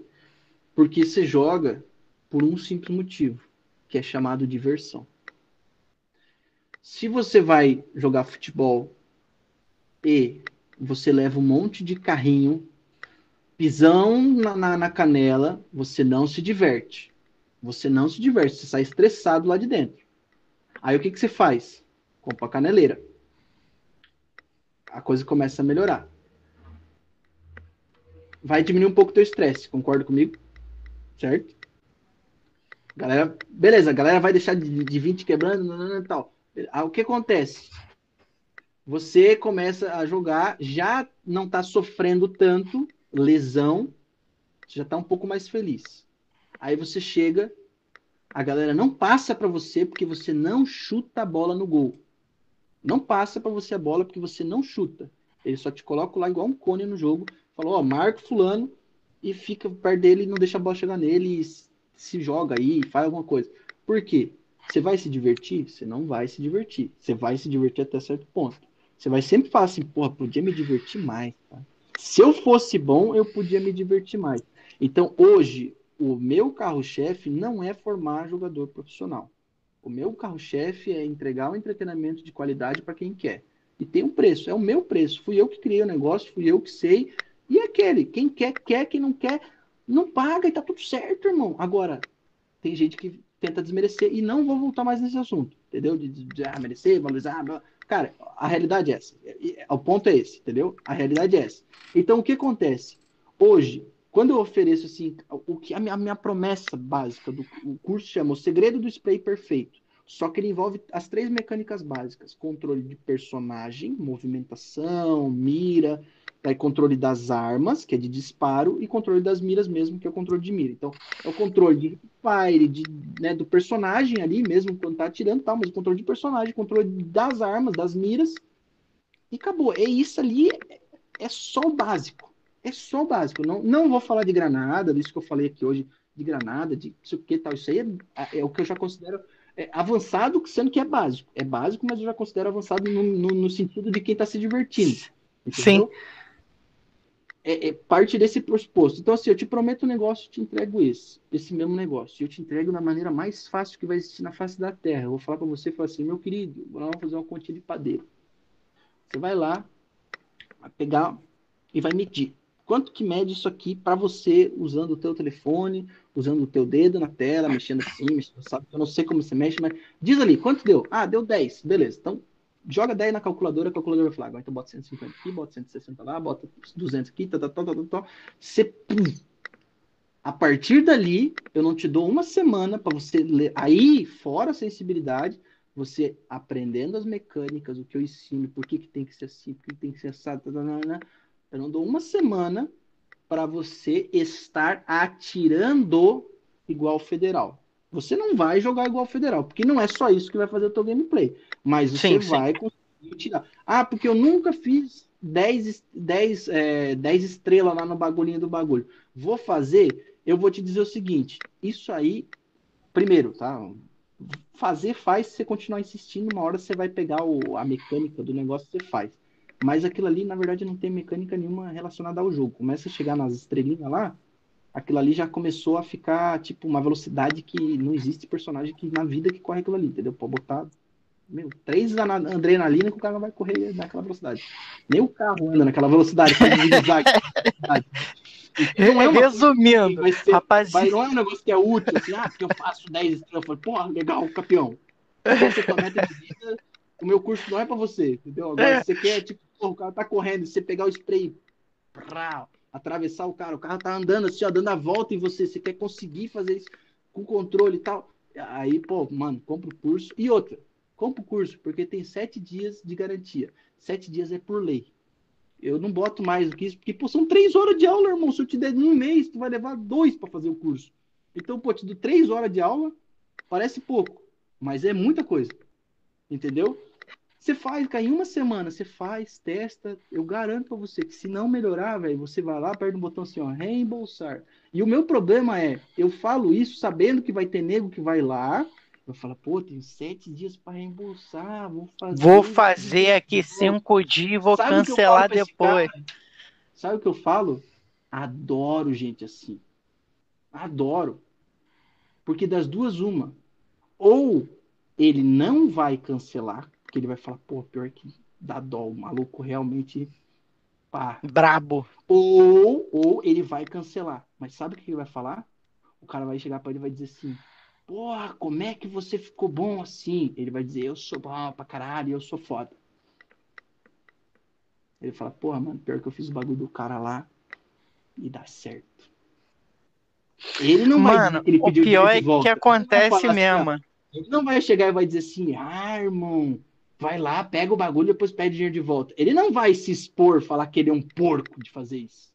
Mas ele fala: Porra, fiz o bagulho e funciona. Porque ele fez. Ele não, vai, ele não vai dizer que ele não pagou de verdade, mas ele fez. Entendeu? E aí o que acontece? Eu tô aqui pelo bem e não pelo mal. Então, eu, para mim, eu prefiro que o cara venha, faça, diga que deu certo e não tenha me pago, o que tenha pedido dinheiro de volta, entendeu? E tem os caras. Só que saiba de uma coisa, eu tenho a minha forma de, de agir em relação a isso. Cara, eu quero do meu lado, eu não tenho muito seguidor, assim, ó, faz anos que os meus seguidores não sobem é, é, eu ganho seguidor, eu perco seguidor. Sabe por quê? Porque direto eu tô no meu story falando assim, ó, você que tá aí, se você não tá aqui para fazer porra nenhuma, tá aqui só para me sugar, vai tomar seu cu e embora, cara. porra. Eu não tô aqui. Hashtag sincero. É, pô, eu falo, cara, tá aqui. Eu falo assim, ó, quem tá lá tem duas coisas. Ou o cara admira o meu trampo, ou o cara tá lá e ele não tem grana ainda. O que eu mais recebo de mensagem é, mano, na hora que eu tiver dinheiro, na hora que sobrar dinheiro, eu vou dar um jeito. E aí eu tento, algumas vezes, eu tentei, por exemplo, o que, que eu, eu, fiz? Algumas estratégias. Eu criei lá, eu fui lá dentro da plataforma que eu vendo o curso e fiz o quê? Falei assim, cara, tem muita gente que não tem 300 pila de limite, é 300 reais o curso. Não tem 300 reais de limite, entendeu? Porra, ou até tem, mas tem conta para pagar, não é assim. Eu entendo. Só que, pô, o cara que. Tem muita gente gasta um rios de dinheiro e eu sei, então o cara dá um jeito. O que, que eu pensei? Cara, eu vou fazer o seguinte: eu vou dividir em recorrência. O cara paga, tipo, a parcela por mês. Aí só vai cobrar 50, 50 55 pila por, por mês. Eu peguei e lancei lá. Primeiro, não teve muita gente que procurou. Tipo, não teve nem 10 pessoas que, que quiseram fazer desse jeito. Algumas vieram depois. E de, tipo assim, umas seis pessoas que tentaram, duas é, chegaram ah, como é que eu cancelo a cobrança do mês seguinte? Eu falei, irmão, não tem como. Porque tu, tipo, tinha os mesmos sete dias, entendeu? Tu pagou 50 pila um mês, tu não cancelou nos sete dias, aí o cara não queria pagar depois. Tipo, o cara veio tentar dar o calote, tá ligado? E aí eu falei, cara, agora não tem mais. Não tem, não sou eu que não tô dizendo, não tem, é lei e tal, não tem. Só que daí por que, que eu não continuo vendendo desse jeito que poderia vender muito mais? Para quem não sabe, eu já tenho mais de 4 mil alunos, tá? Não é pouca coisa, não. Eu não tenho 40 mil seguidores, mas aluno, eu tenho muita gente que é aluno meu que, que às vezes fica até com vergonha de falar, cara, porque, sei lá, se eu tô mal falado, que é, mas ou porque o cara, que nem eu falei, assim, o cara não quer dizer que precisou de ajuda, ou que, ou que pagou para chegar nessa. Para ter ajuda, né, para chegar naquele nível e tal, tem, é seguinte, tem muita gente que é assim mesmo. Tá lá dentro, tá, tá, tá assim, ó, quantidade de alunos, 4.400 e uma caralhada já tá nesse número. Isso que eu sei, isso é importante para mim, que é o dinheiro que eu ganho, entendeu? Então, assim, tem um monte de gente que fala assim, ah, mas nunca ganhou um competitivo, nunca foi jogador, quer ensinar nós. Quer ensinar o quê? Eu digo, olha, talvez para você é realmente eu não tenha eu não tenho nada para te ensinar. Eu peço muito desculpa, cara. A melhor coisa que você faz é não me segue, esquece que eu existo. Quiser falar mal de mim, fale. Mas é o seguinte, toma cuidado para a pessoa que, fala, que você falar mal, que ela não veja meu conteúdo. Cara, dá um jeito, assim, fala, não, esse maluco aí, a hora que ele, não sei, ele, ele estrupou crianças. Fala um negócio que o cara nunca queira ver um negócio meu. Porque a partir do momento que ele vê, eu provo. E a hora que eu provar, quem sai de idiota é você que falou que o cara era um bosta. Ah, porque aquele cara lá não sabe o que tá falando. Aí o cara vai, faz, testa o que eu falo, que eu falei aqui na live, um monte de coisa. O cara vai lá, o cara olha um vídeo meu, qualquer vídeo, todos eles eu provo que eu tô falando, mostra aqui. É o famoso mata, né, mata o pau e mostra a cobra, né? Mostra, é, é. Nesse, e eu falo, cara. Mata a cobra e mostra o pau. Não, é o mata a cobra, mostra, mata o pau e mostra a cobra, né? É o... ah, Ah, não é o contrário, não, achei que era o contrário. Ó, e o. Pô, mas é... o... Ué, não sei, né? Tem ditado pra tudo. O Easy mandou ali, ó. Eu me senti muito feliz quando meu amigo parou de usar o punho vertical e começou a usar o leve. Sou aluno do Edu no curso de spray. E depois ele mandou assim, ó, os caras esculacham mesmo quando tu fala que fez o curso. Eu falo o seguinte, rapaz, eu aprendi com um treinador aí nem te conto. E, cara, assim, do mesmo jeito que as pessoas não ajudam as outras, ela não vai falar que foi ajudada. Ela quer é, chegar então, lá em cima e falar é. assim, meu irmão, é igual esses coaches aí, tipo, que vendem cursos. A, a, a maioria, né? Não são todos. O cara fala assim, meu irmão, eu tinha uma caneta.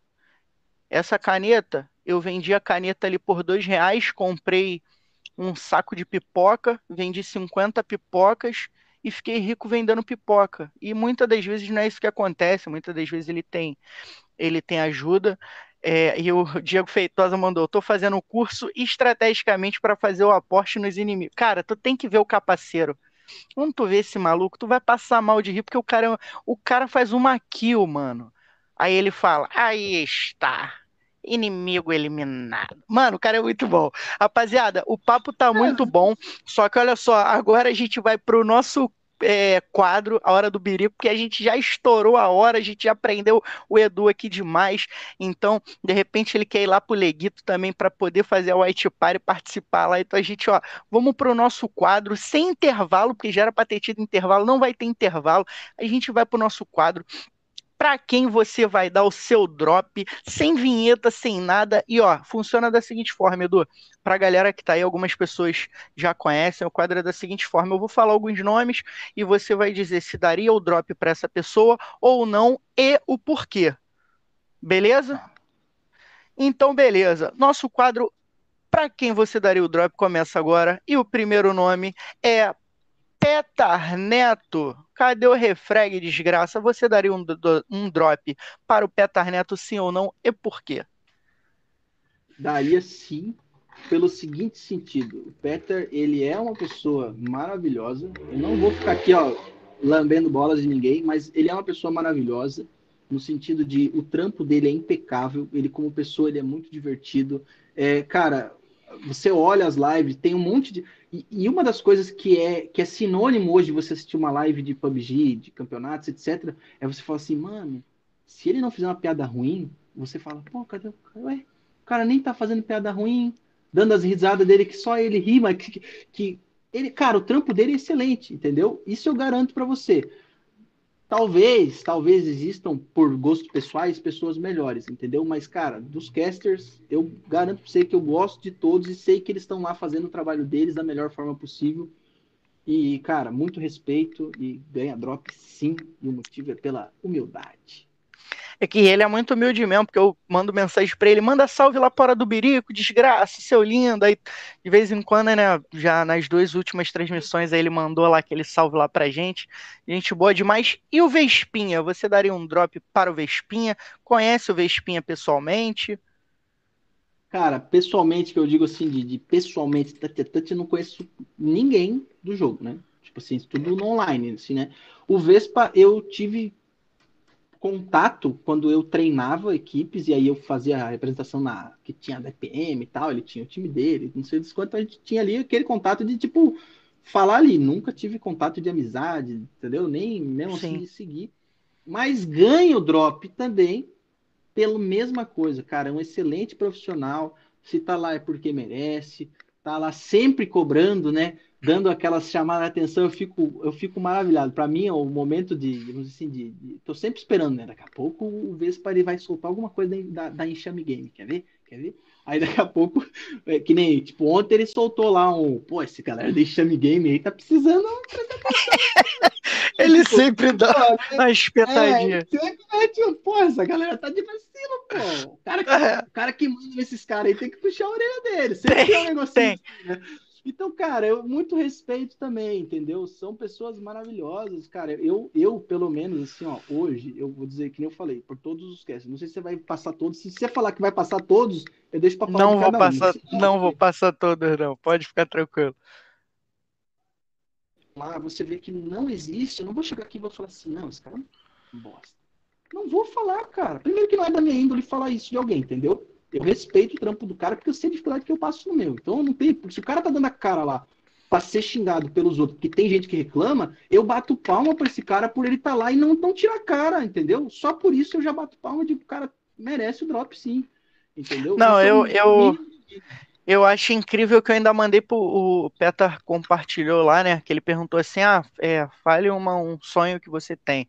Aí eu falei, tá, com, comentar um campeonato oficial de PUBG é, junto uhum. com você, o Vespa, eu e o RL Caster, porque é, a, a, gente tem uma sintonia também muito boa, eu e o RL. As pessoas, quando assistem os campeonatos, sempre falam isso da gente, que a gente teve uma, uma química muito boa. E ele falou, cara, é, tudo é possível, né? Aí eu falei, é, a gente está trabalhando para isso. Ainda citei o Walt Disney para ele. Falei, se você pode sonhar, você pode realizar. Aí ele, com certeza, a gente trocando ideia lá.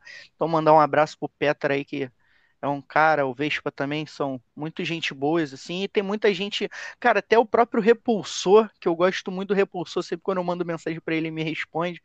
Quero muito entrevistar também o Repulsor, tem que combinar os horários, às vezes eles não batem, né? E Tecente Games, você daria o drop para Tecente ou não e por quê? Eu não preciso nem dar o drop, é deles, pô. é deles, pô. Vou te botar como? O bagulho é deles.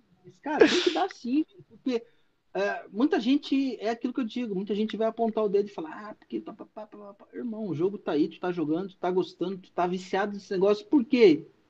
Porque o bagulho é bom.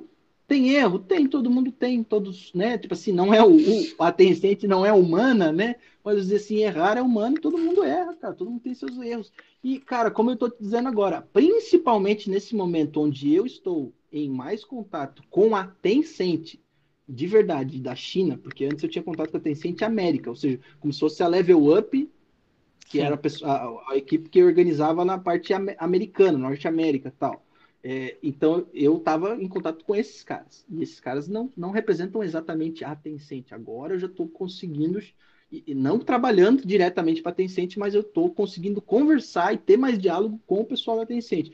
E, e ali eu vi que a galera da Tencent é o famoso, pô, nem sabia que estava rolando isso aí, sabia? O cara chega para mim, pô, não sabia que estava rolando isso aí. Então vamos atrás, vamos resolver. Eles são proativos. É, cara, Bampan tá aí, entendeu? Como tentar é, reduzir o negócio de hack. Só que acontece, eles, eles poderiam fazer um negócio de, vamos dizer assim, de não ter hack nenhum. Poderia. Só que o celular de dois mil reais já não ia rodar o jogo. Porque tu imagina o seguinte, que ele teria que estar tá olhando tudo que tu está fazendo. Ele teria que estar tá escaneando tudo que tu está fazendo. Então não é impossível. E as pessoas sabem disso. Ah, não deve ser impossível, mas elas não param para pensar por trás. Eu lembro que esses dias, só um comentário, tá? Bem rápido, juro para você. Por exemplo, o pessoal não tem a mecânica do soquinho, o pessoal pula da soquinho, pula de soquinho. Aí eu falei assim, pô, parece muito simples de resolver, mas não é. Olha só, pega a ideia. Pô, se você coloca o, o, o, o soco, ele é no final, quando tá chegando no, no chão, ele não faz o som de aterrissagem. Porque ele faz a animação do soco e a animação do soco não tem som. Vamos dizer assim, né? Não para o inimigo.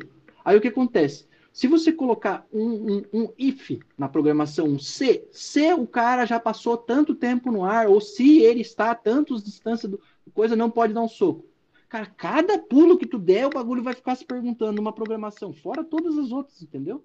Fora todas as outras. É só para pesar o jogo. Então, é uma forma de, em vez, você teria que resolver um problema criando uma, talvez maior.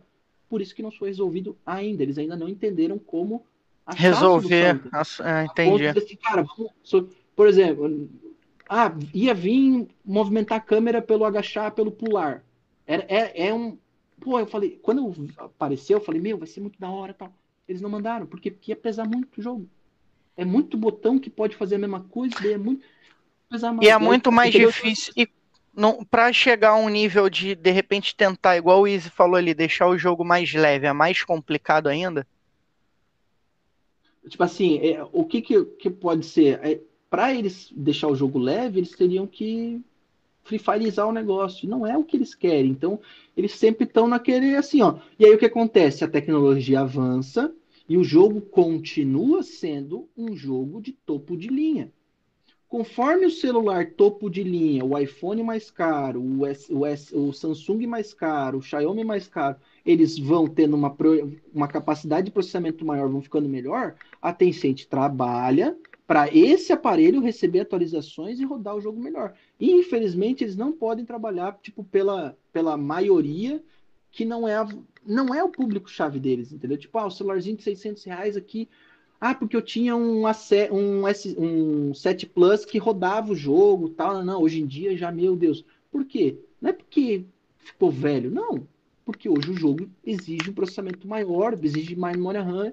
Então, a Tencent, ela merece o, o drop porque ela está trabalhando e se comprometendo com aquilo que é o verdadeiro comprometimento dela, dele, entendeu? Da, da empresa ali, né? Que é entregar um jogo muito foda para nós, entendeu? eles estão fazendo isso, sempre foda.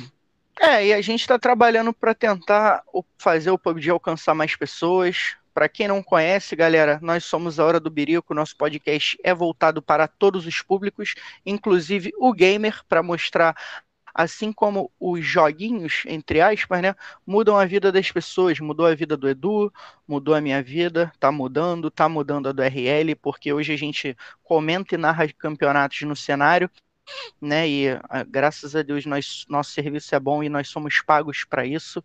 Hoje a gente entrevistou Eduardo, o coach do PUBG. Edu, foi uma conversa brabíssima. A gente estourou nosso tempo mais do que o, o necessário de tão boa que estava a conversa. Por mim, a gente vai ficar aqui até amanhã, porque tem assunto até amanhã. Mas a gente vai fazer o seguinte: vai parar por aqui, vai deixar para o capítulo 2, porque a gente vai ter você aqui de novo novamente tá? A gente espera. Queria te agradecer aí de coração por você ter tirado esse tempo aí. Sei que você podia estar lá com o Leguito, mas você veio aqui para dar essa entrevista, trocar uma ideia com a gente. Então te agradeço de coração. Te desejo aí toda a sorte do mundo pela sua humildade, pelo seu trabalho, pela sua competência, além de tudo, porque fazer o que você faz não é fácil para ensinar uns cabeçudos igual a mim, né? Porque só dizendo assim, agradecer ao chat que trocou essa ideia iradíssima aí com a gente, a galera que marcou presença, então muito obrigado. Desejar uma boa noite para vocês. Edu, suas últimas considerações, novamente muito obrigado e é nós, irmão. A casa é sua. Quero agradecer, agradecer vocês pelo convite, pela oportunidade, pelo papo, agradecer cada pessoa que está aí no chat. É, galera, daqui, o que eu posso dizer para você, se você ainda está aqui desde o início, você chegou depois, enfim, eu quero o último recado que você está vendo, eu quero que você saiba o seguinte, cara, faça o que você puder fazer, que esteja a teu alcance para ajudar o próximo. Cara, se é num um Instagramzinho, ajuda a compartilhar, manda uma mensagenzinha em cada story do cara, entendeu? Porra, comenta, envia para si mesmo se precisar, Cara, dá o teu pulinho, cara, isso não custa nada. Tá aqui no YouTube, deixa o like, pô, tá assistindo, passou, clica, não vai matar ninguém, pô, clica ali, deixa um comentário, pô, parabéns pelo trampo. Deixa uma mensagem de incentivo, cara. A vida precisa disso, entendeu? Não é só o PUBG, a vida precisa disso. Gente, um abraço para vocês. Muito obrigado por quem ficou aí, por quem esteve passando por aí. Deus abençoe cada um de vocês, viu? E ó, rapaziada, lembrando, hein, só para finalizar, a gente está no Spotify, no Apple Music, no Google Podcast. Então, joga no Google a Hora do Birico Podcast, que a gente está em todas as plataformas de música, de comunicação, a, no próprio Twitter, no, no próprio Twitch, a gente está na Twitch também, então segue a gente na Twitch. E ó, mais uma vez, muito obrigado. A partir de julho a gente está aí com mais episódios para vocês. Edu, chat, uma boa noite para vocês aí e tamo junto porque eu fui.